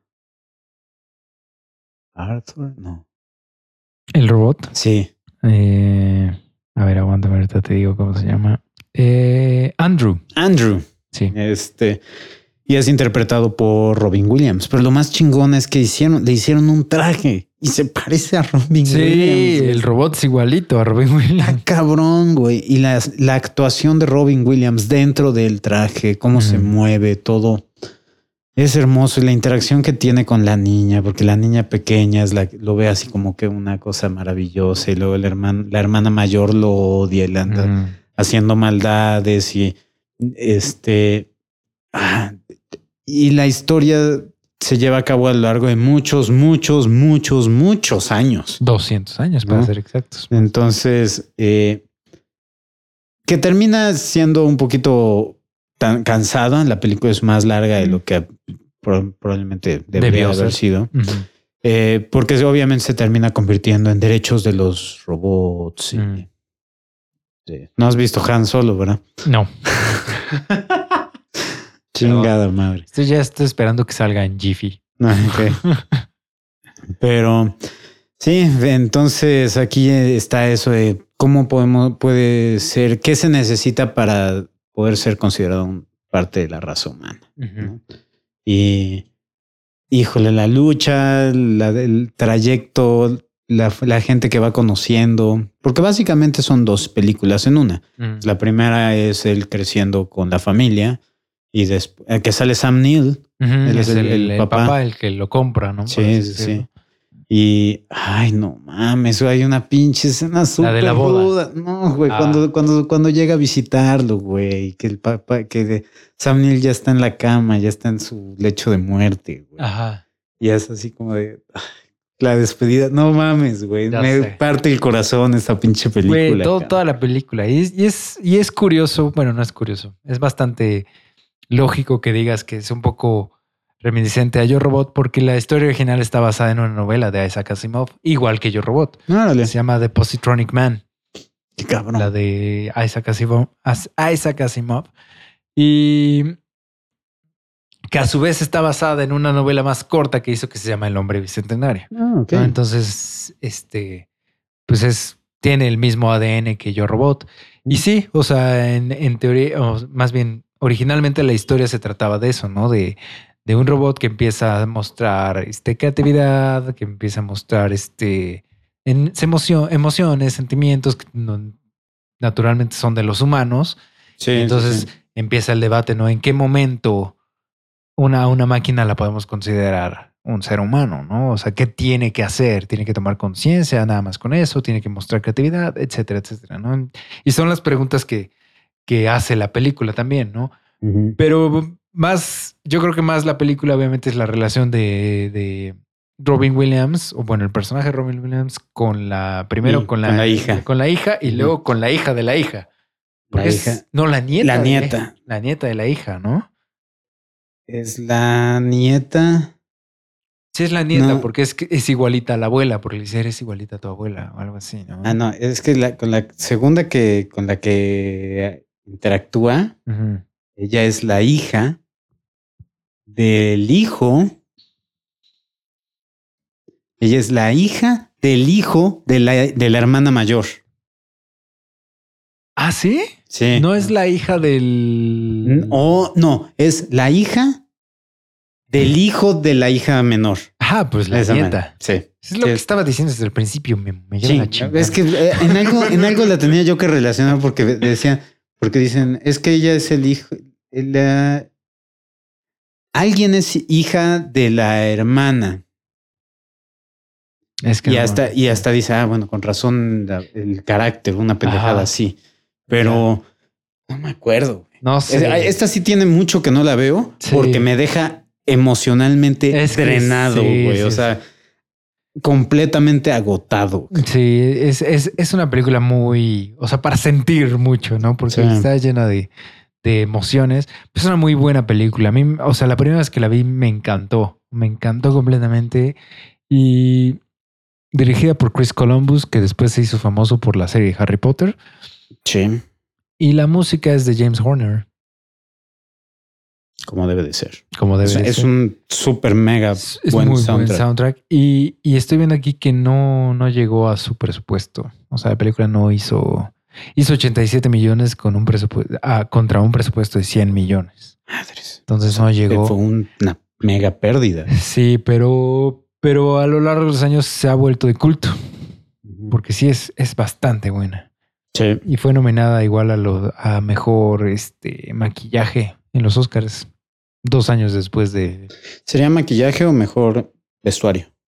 No, dice aquí Best Makeup. Mm. Sí, sí. Qué loco. ¿Eh? Muy buena, muy buena el hombre bicentenario. A mí me gusta mucho. Sí, Obviamente amo a Isaac Asimov y, y, tiene un buen récord de película. Bueno, a mí me gusta Yo Robot, no sé a ti. A mí también, me gusta mucho. Ya hablaremos, de, hablaremos de ella. Pero sí. Y bueno, en este caso amo y adoro a Robin Williams. Sí, güey. Era, no mames. Para mí era... Eh, eh, Robin Williams para mí fue en muchísimos aspectos una gran influencia y motivación para es que estaba muy cabrón en todo lo que hacía, ¿no? O sea, se entregaba completamente a. Fuera una película chica, grande y buena, mala. X, él se entregaba a todo. Sí.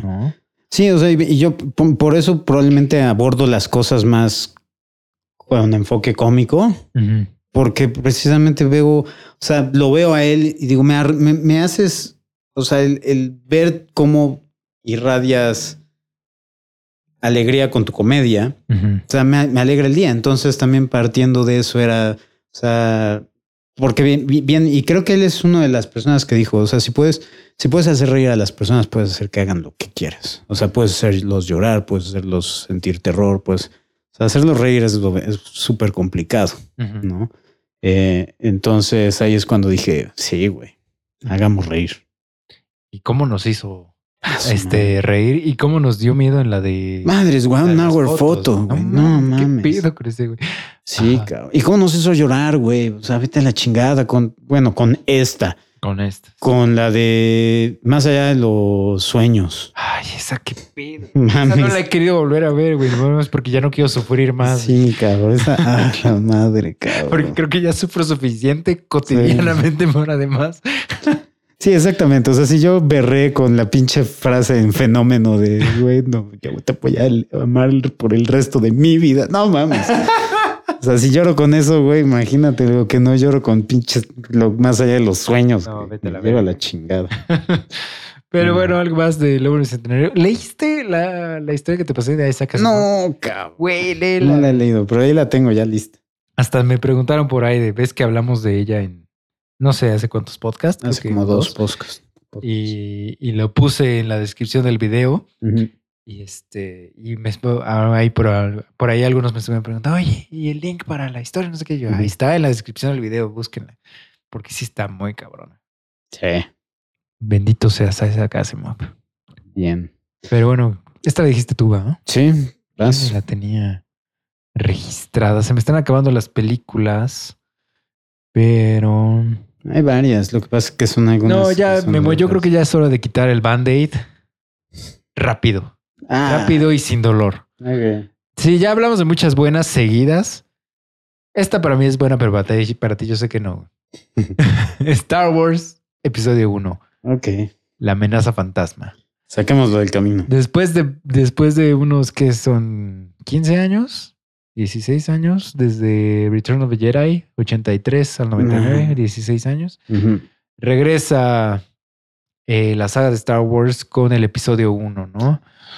Que, que nos enteramos que era episodio... Nos enteramos que la primera fue episodio 4 cuando sale episodio 5, ¿no? Sí. Porque ahí es cuando hacen como el cambio hacia atrás. No me acuerdo si salió así en el cine como tal. Star Wars. O sea, eh, Star Wars, y no me acuerdo que en el. según o sea, yo- que salía episodio 5. Cuando sal- Cuando sale Star Wars en 77 en los cines, nomás dice Star, Star Wars. Wars. No dice nada de episodios, no dice nada de una nueva esperanza, no dice nada.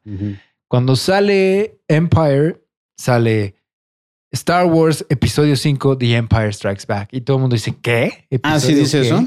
Según yo, sí. Ah, si no me equivoco. Se- según yo, había sido hasta que había salido en video. Ya. Según yo es desde el cine en Empire, pero si alguien tiene por ahí el dato correcto, adelante.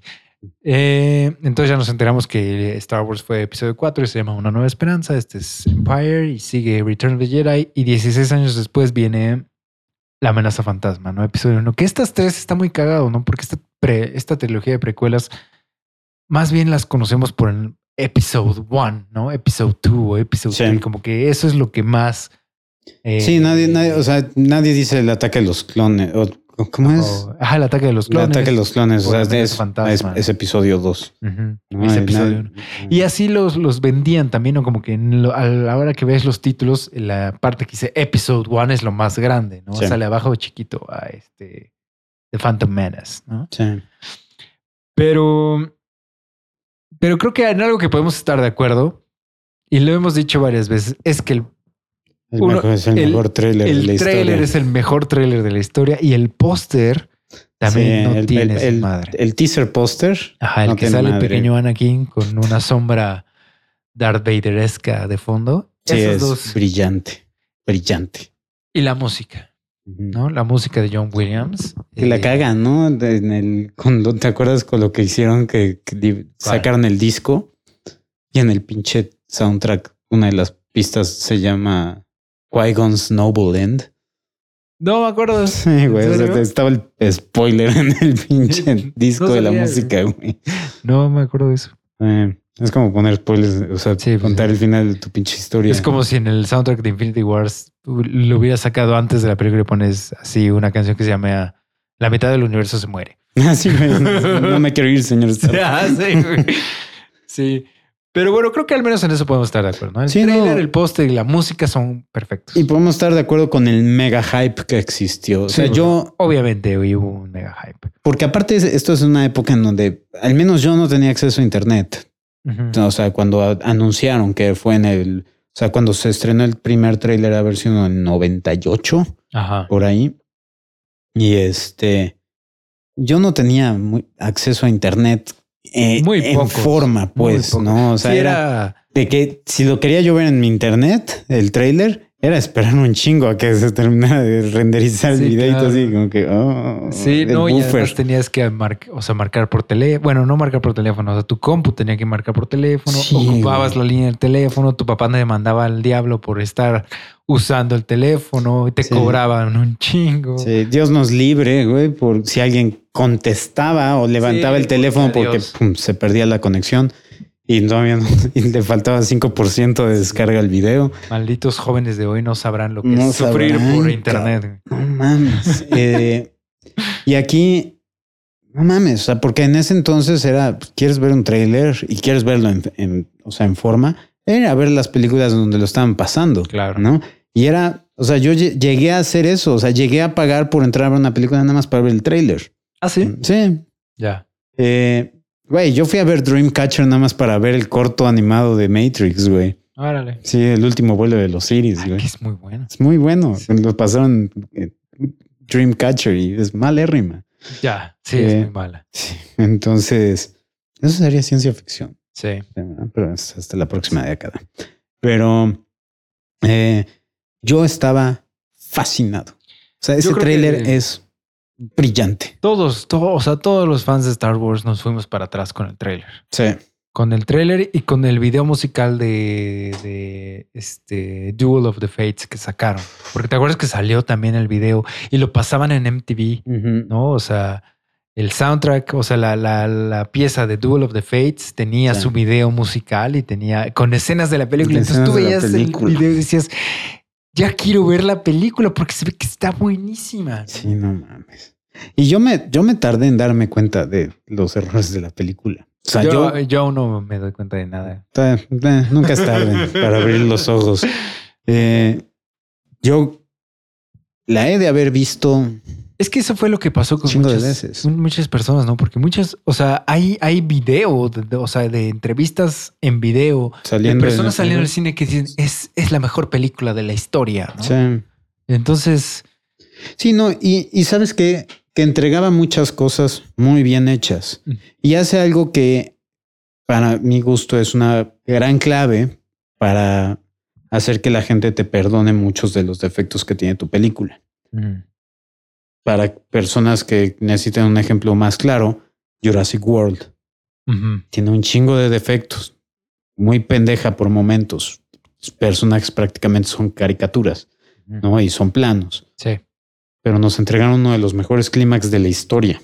ajá, ¿no? Y este, y eso es lo que yo salí. O sea, yo salí de esa película y lo de nunca, güey. Salí de la película de ver Jurassic World, caminé de la salida del cine a la taquilla, saqué mi boleto para la siguiente función de Jurassic World y volví a entrar para verla porque necesitaba yo volver a ver ese clímax. No mames, neta. Sí, güey. Nunca había yo hecho eso, güey, y lo hice con Jurassic World. Eh, y este. Y Star Wars eh, Episodio 1 tiene eso, porque la batalla con Darth Maul es Esa batalla. espectacular, ¿no? Pero el, el único. Y no, no es el único. Pero el grave problema que tiene es Anakin, Eh, ¿no? O sea, tenemos a este niño diciendo: Voy a tratar girando. Eso es un buen truco. ¿Qué? ¿Qué? Eh, no, no, no puedo con. No sí, puedo. es que ahí, o sea, bueno, obviamente, más allá de los errores obvios, eh, el error. Y, y el error es que, que George Lucas no es muy buen eh, Director. director, ¿no? O sea, no hay más, ¿no? Es, tuvo una buena película, tuvo dos, tres buenas películas en los 70 y de ahí no pasó, ¿no? Y, de- y él lo sabía, ¿no? Tan es así que él no dirige Empire y no dirige Return of the Jedi porque él sabía que le faltaba. Claro. ¿no? Eh, y de hecho, Tan lo sabía que él no fue su primera opción para dirigir la nueva este, trilogía, ¿no? O sea, él quería a Steven Spielberg, él quería este... Ay, ¿cómo se llama el pelirrojo? Francis Ford Coppola. Ah, este. El, el que dirige ahorita solo, Este, sí, Ron Howard. Ron Howard. Sí. Él quería a todos sus cuates de, de los 70 y ellos le dicen que no. Ellos le dicen, no, George, tú tienes que dirigirlas. Entonces- Sí. Y entonces él le da este boost de confianza. Bueno, si ellos dicen que yo puedo dirigirla, pues la voy a- las voy a dirigir, Sí. ¿no? Sí, el problema es que tampoco escuchó nadie, ¿no? Sí. O sea, nadie le podía decir, oye, Bueno, es que si No Steven Spielberg sentido. te dice, Memo, tú puedes dirigir esta película, ¿tú, vas, ¿tú escucharías a alguien más? estoy completamente de acuerdo contigo. La, la- la única si- situación es que, por ejemplo, tiene productores Sí. que sí estaban como a la par con él, Sí. ¿no? O sea, sí, o sea, e- es como si tú creces a ser Spielberg y yo crezco a ser un pinche productor, güey. Sí. Te voy a decir, güey, pinches JP, estás bien pendejo, güey. Te has puesto a pensar en la mamada de este yo te pinche diría, yo soy. Spielberg, cállate. Pero sí, o sea, y, y eso es como que el consenso, ¿no? Sí. Que hay de- del detrás de cámaras que nadie nunca retó las, las ideas de, Claro. de George Lucas. sí. Y tiene cosas muy interesantes, muy chingonas. Y, y sabes qué? Podrían, o sea, no tienes que cambiar mucho para, para mejorar estas historias. Eh, eh, Simple y sencillamente, si las películas estuvieran mejor actuadas, o sea, si los personajes fueran tridimensionales, Sí, ya es un gran, una gran mejora. elevas enormemente la calidad. Pero el problema es que tenemos un- diálogos como, eres un ángel, Sí. vete a la verga, güey. No, eso no es. No, no, ¿por qué hacemos esto? No, y tenemos a estos pinches estereotipos super culeros racistas. Eh, eh, tanto con, con Grido, este. Ajá. No, no, no es Grido, este, perdón. Se el-. ¿Quién? bueno, no, el cabrón que es el dueño de, de Anakin, Ah, este. no me acuerdo cómo se llama ese güey. Guato. What? Y este. O sea, ese güey claramente es un judío, güey. ¿No? O sea, no nos hagamos El pendejos, hecho de que, de que pensaste eso, güey, al momento de ver la película, güey, te hace racista. Sí. No, o sea, los, los villanos claramente son asiáticos, güey. O sea, son. Ah, y, la, y el trabajo animatrónico es terrible, güey. ¿Cuál trabajo? El de los... Los, los labios. Ok, o sea, ajá. impossible. Nothing can get through our shields. y, O sea, apenas si se mueven los, los, las máscaras que dices, caray. O sea, de las pocas cosas que hiciste en, en o sea, eres Industrial Light and Magic. o sea, eh, y, pero tiene cosas absolutamente brillantes la película. La, la carrera de Pod Race Sí, se ve excelente. Se ve perfecto. El diseño de Darth Maul. El diseño de Darth Maul. O sea, me hubiera gustado que exploraran más a Darth Maul y no después se sacaran del culo que el güey sobrevivió. Sí. ¿no? O sea, eso es una mamada. Eh, porque y el problema es eso, ¿no? Que te, que te dejan en evidencia tu falta de creatividad. Cuando no puedes crear nuevos villanos y tienes que traer a un cabrón que partiste a la mitad en episodio uno. Sí, claro. ¿No? Y, peor es que sí, o sea, sí hay, sí hay más villanos, ¿no? O sea, hay todo una, toda una serie de cómics, toda una serie de películas, un chingo de cosas que con, más villanos, nuevos villanos que pudiste haber reutilizado. Sí, exactamente. Tienes una gama gigantesca de creatividad que múltiples, múltiples este, autores llegaron a hacer en múltiples novelas, en múltiples medios. Sí, sí, sí. No, vamos a, vamos a traer, de, vuelta al villano que dijo tres palabras en la primera película. En, Civil War, que. No, en Civil War, perdón. En, este. En Clone, Clone Wars, que traen a su hermano. Este. Ah, sí. amarillo. bueno, y es este? que no es tanto su hermano como tal, de, pero es como miembro del clan, pues. Ajá. Y dices, ah, está chingón. Ok, quieres a Darth Maul, pero ya, está muerto. Bueno, traes a este güey. Sí. Y te introducen, o sea, lo que te introducen con eso, con esa historia está súper interesante. O sea, que es, o sea, son estas personas proveen a guerreros, no? O sea, y de ahí se, de ahí, o sea, se consiguieron a Darth Maul. O sea, básicamente es compra tu tu, guerrero Sith, ¿no?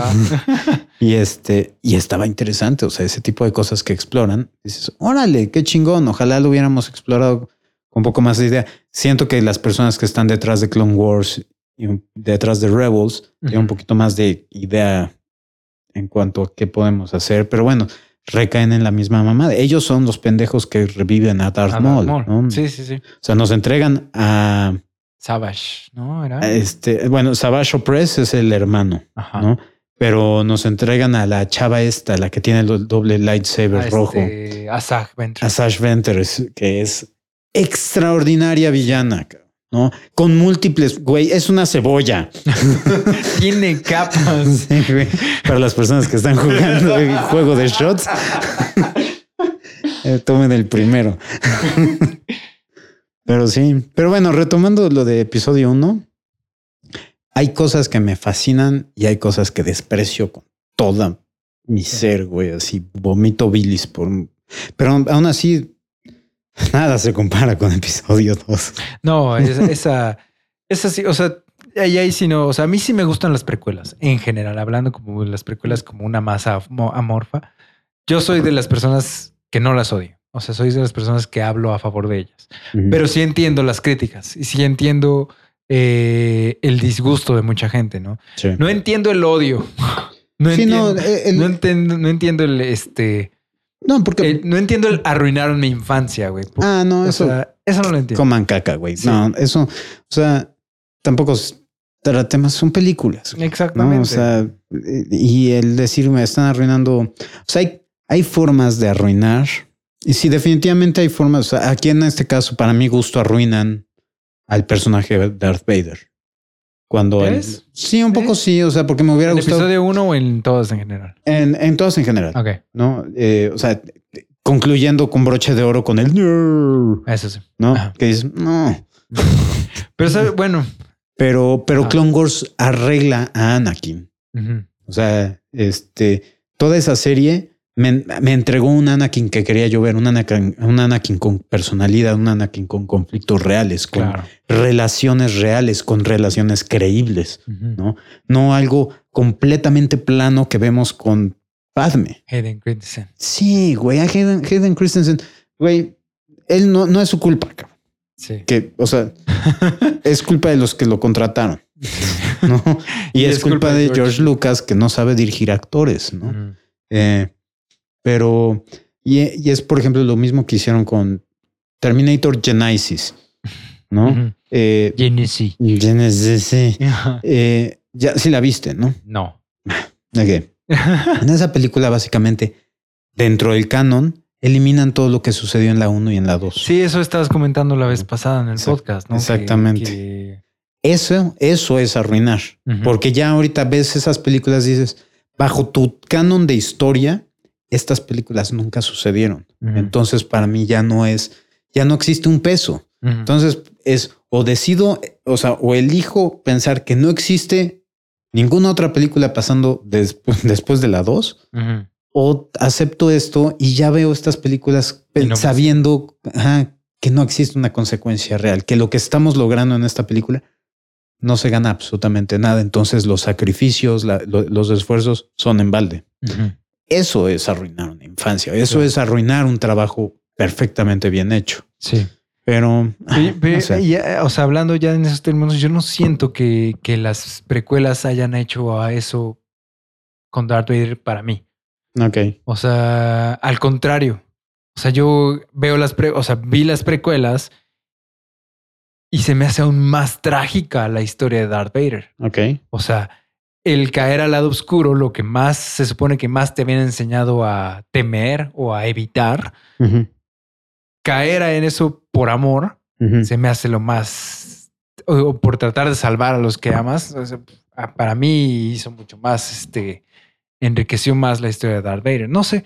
O sea, Sí, no, y, y veo, y veo por de dónde vienes y lo entiendo perfectamente. Y sí, tienes razón. En muchos aspectos sí eh, lo vuelve más interesante. Pero, por ejemplo, híjole, es que yo no puedo dejar de ver al pinche niño, cabrón. o sea, Ese sí es muy mal actor. Muy mal actor. Y ah, bueno, y a lo que iba, o sea, es- todavía episodio uno, a mí me gusta. O sea, a mí también creo que es una película. cosas Se interesantes. cuenta una buena historia a pesar de los errores que pueda tener, ¿no? Episodio 2 es indefendible. O sea, yo Sí. no la puedo defender. Me gusta, la voy a ver. Si la encuentro en la tele, la veo. Tal vez no la ponga yo de mi propia voluntad, Sí. pero no la voy a defender. Episodio 3 a mí me encanta. Episodio Me 3 tiene cosas muy chingonas. Muy, pero tiene más cosas. Voy a decir que tiene un empate entre cosas malas y cosas buenas, porque las cosas, la cosa es que episodio 3, para mi gusto, tiene las cosas que hace bien, las, las hace Muy bien. perfectamente bien. Las cosas que hace mal, Dios mío, le echa, la- le orina encima aparte. Entonces, sí, ya llegaremos a esas. Ya llegaremos a episodio 2 y episodio Pero 3 porque sí. ya cuentan como el siguiente de cada uno. Ya, ya entra. Pero, pero sí, no. Episodio, episodio uno todavía. Bueno, cualquiera de los tres episodios yo la di- puedo verla.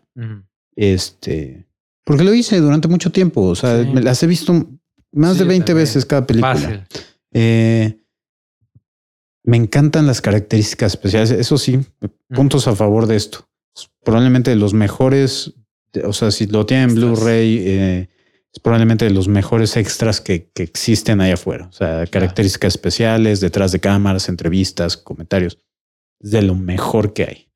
Eh, o sea, casi, casi, o sea, no me voy a ave- aventar a decir que igual, pero casi que el Señor, Señor de los Anillos. Es lo que, que pasa es es que lo mejor de todo. sí, el Señor de los Anillos nadie le gana, güey, porque Sí. aparte te dan cinco veces más el contenido de lo que es una película, como güey. 20 horas de contenido. Sí, cabrón. En Este no es tanto el contenido, entonces en esos aspectos sí se queda muy corto, pero en cuanto a calidad de contenido es muy, muy bueno. ya. ¿no? Eh, Sí. Hay una parte que está de poca madre que está peleando eh, Ewan McGregor contra, contra Darth Maul. Ajá. Y el güey cae de una altura bien alta, cae en una almohada. Lo están grabando y el güey se vuelve y dice, este, ay, no me acuerdo cómo le- exactamente cómo lo dice, pero dice, este, me acuerdo cuando me dijeron que si quería yo salir en una película de Star Wars, ya saben lo que les dije. O como algo así dice, güey, así. Y el güey se, se para súper emocionado con su lightsaber y ya se va corriendo. Es que él era el más feliz en esas películas. Mames. güey. Pero porque aparte el güey es sobrino de Wedge. Ajá. No, sí, eso sí, está sí. de poca madre. Sí. Este, ya por último, ¿no, ¿nunca has visto una película que se llama Fanboys? He escuchado de ella, no la he visto. Está muy cagada. Sí, Es una buena película. O sea, Eh, es palomera. güey. Es la, en la que sale el, el- en el póster sale el casco de Darth Vader, ¿no? Ajá, sale un chavo con el, post, con el casco de Darth Vader, como en la posición de, de 40-year-old virgin, Ajá. virgen a los 40. Este. Sale Kristen Bell, sale el güey este de, de cómo entrenar a tu dragón, el que hace la voz. Ay, se me fue Este- la voz. ¿El chavito? Se me fue el nombre. Ajá, el chavillo. Bueno, salen varios ahí como de comedia. Eh, y la, la, la premisa de la película es, me encantó porque es, eh, haz de cuenta que es 1998 y acaban de anunciar que viene episodio 1 y estos cuates son ultra mega fans de Star Wars, ¿no? Tan es así que uno de ellos se viste todo el tiempo como Han Solo. Ok. O O sea, pero esto es, esto es actuado. Sí. Ah, ok. Es- o sea, no es un documental. No, no, no. Porque no, hay una que es un documental. Sí, no, no, no, pero este es, este es este live action, si quieres, no sé. Ah, Ok. ficción. Eh, uno de ellos se viste como Han Solo todo el tiempo y su camioneta se llama el Millennium Falcon. Qué Y, chingón. o sea, todos son súper fans, súper, súper fans. Pero a uno de ellos le detectan cáncer Uf, ok. y no le dan mucho tiempo de vida. O sea, no llegaría a ver la. no va a llegar a ver episodio 1. Puta, qué cabrón, güey. No mames. Entonces, güey, entonces obviamente todos están así súper desmoralizados, güey, qué pedo, qué vamos a hacer.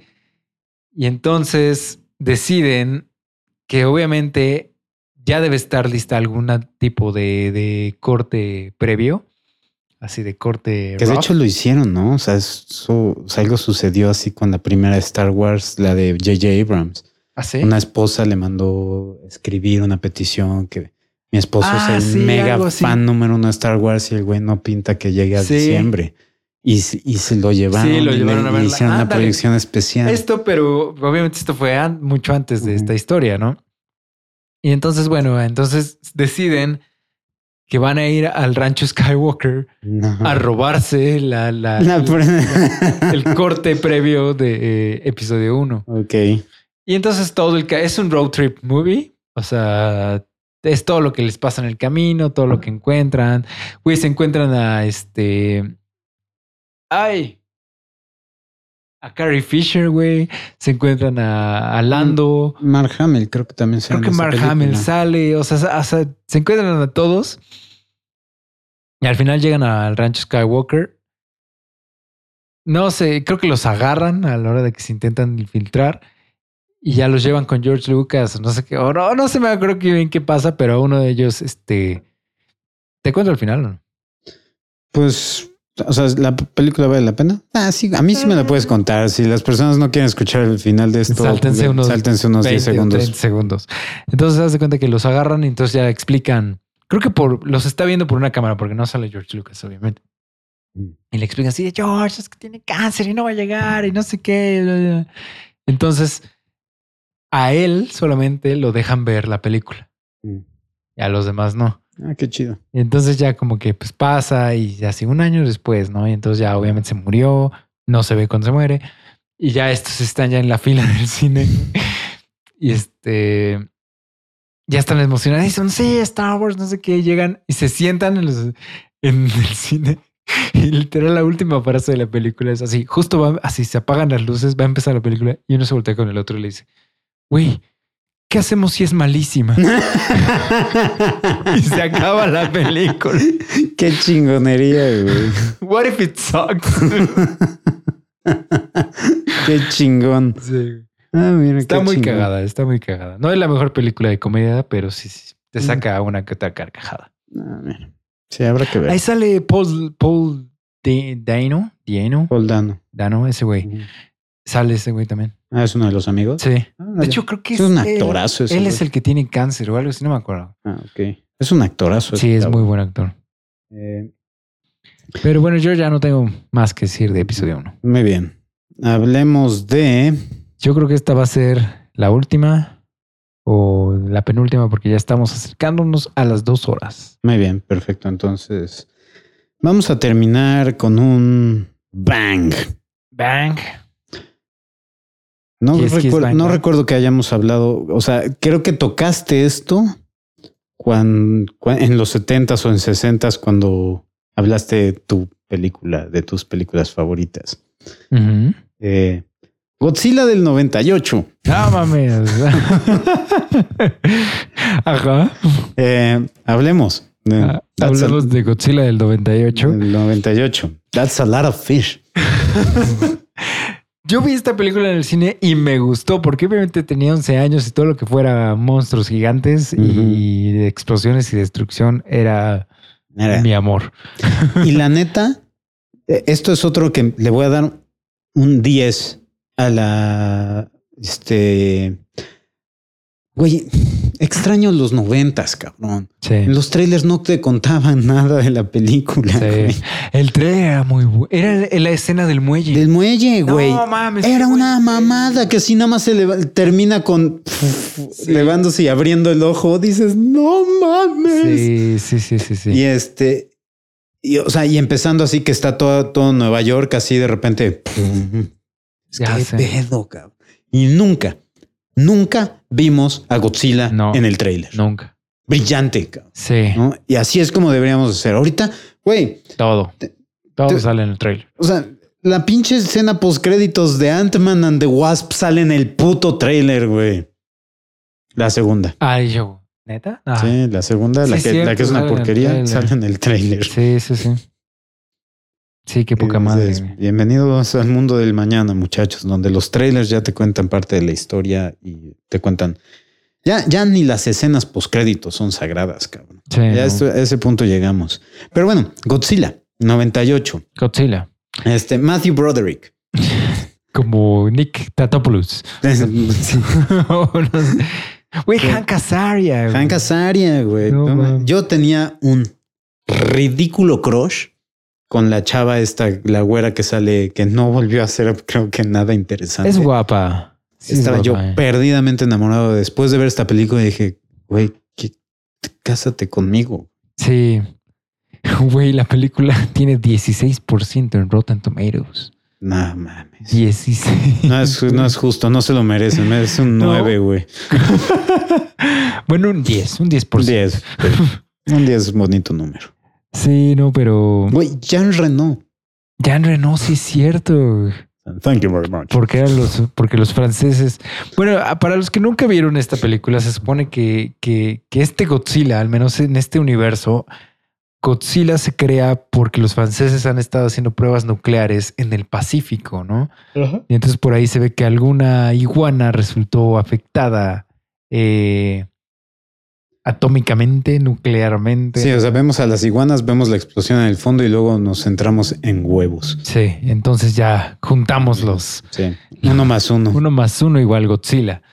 Y, y- y- y es interesante porque pues este Godzilla eh, es una iguana gigante. Sí. cual, Me o gusta sea, el diseño. Me gusta el diseño, está padre, la verdad, sí. Y, y porque es como que más real, si quieres, puede ser más, entre comillas, si Sí. un lagarto gigante puede ser real. Este, es más, o sea, anatómicamente, biológicamente se ve más real que el Godzilla tradicional. ¿no? El Godzilla tradicional, pues, es un dinosaurio de juguete. Sí, parece. Ajá, es, es- Sí, es básicamente pinche.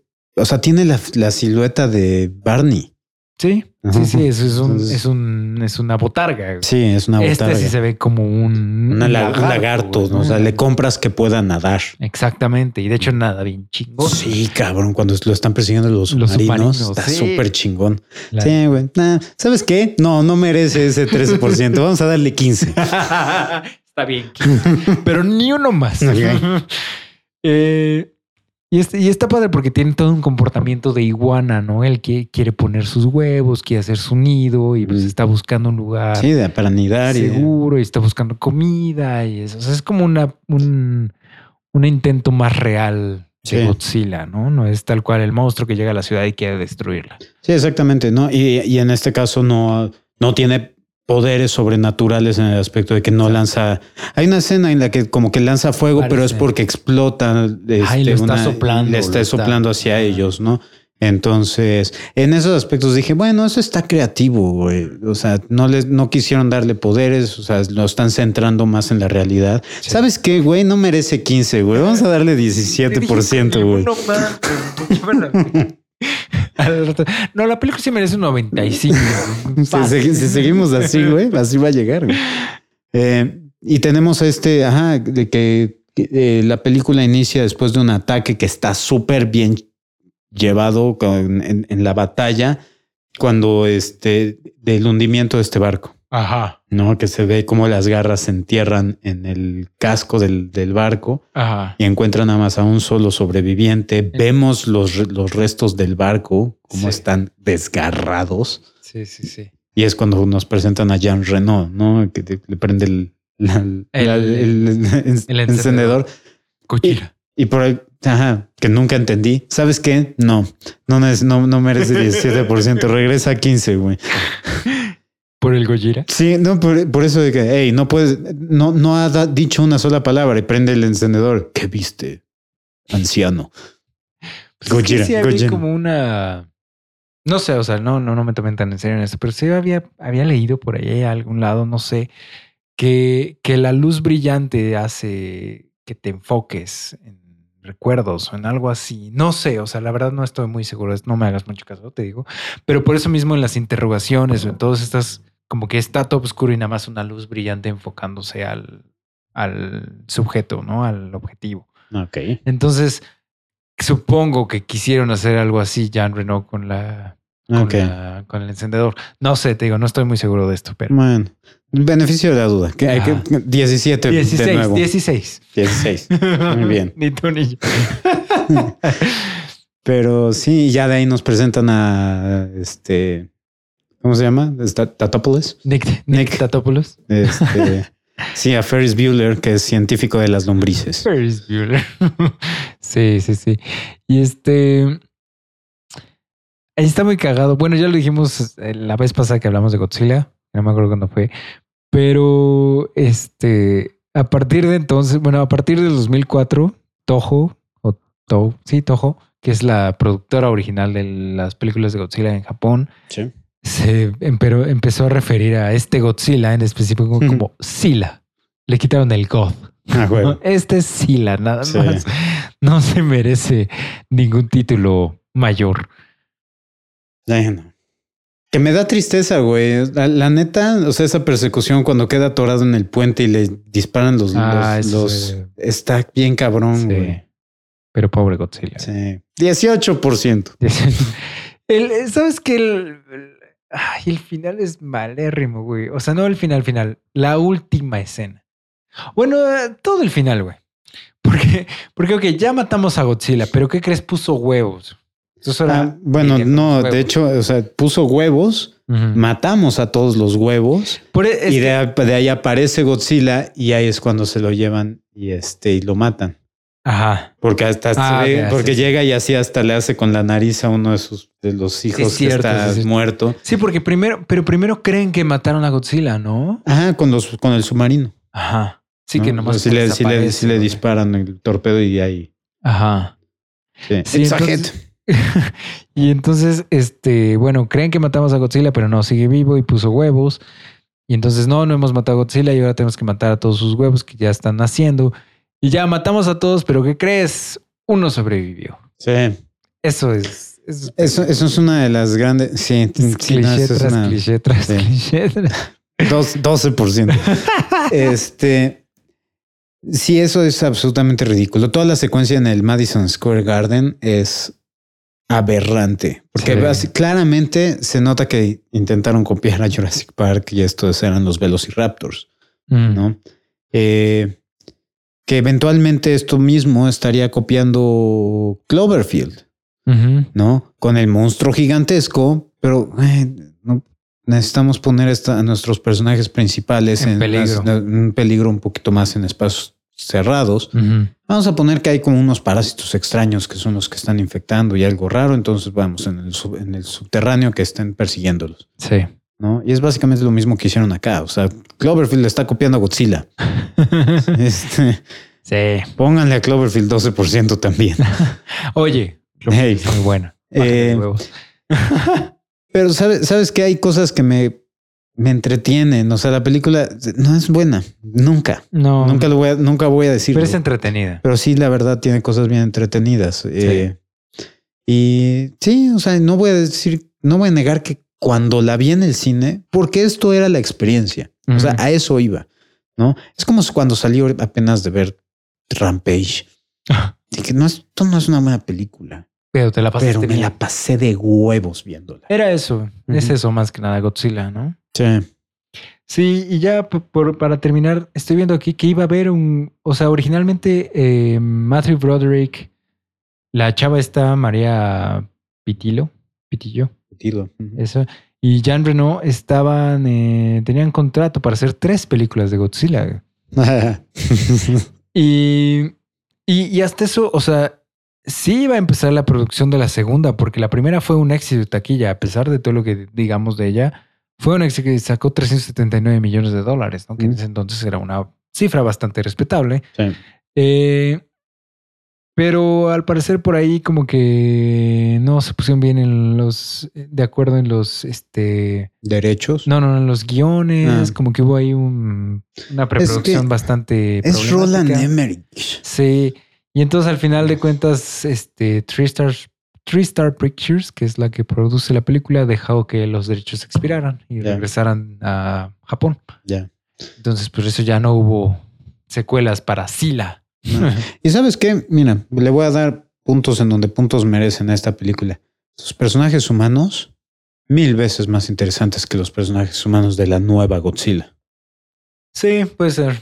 O sea, quitando a eh, Cranston. Es el único personaje interesante de esa película que nos dura cinco minutos, Sí. ¿no? Pero que de ahí en fuera, no mames. Mil veces más. O sea, los Nada más con Hank Azaria, güey. Hank Azaria, exactamente. Sí, exactamente. El personaje de Hank Azaria, por más malo que sea, es, es- es una pinche cebolla, güey, junto a los que están en, la... Tiene capas. Sí, cabrón, no mames. Sí, Ay, la neta sí. Pero bueno, yo creo que vamos a dejarla por ahí porque ya nos estamos, no sé si pasándonos, pegándonos, depende de cuánto corte esto, a las dos horas.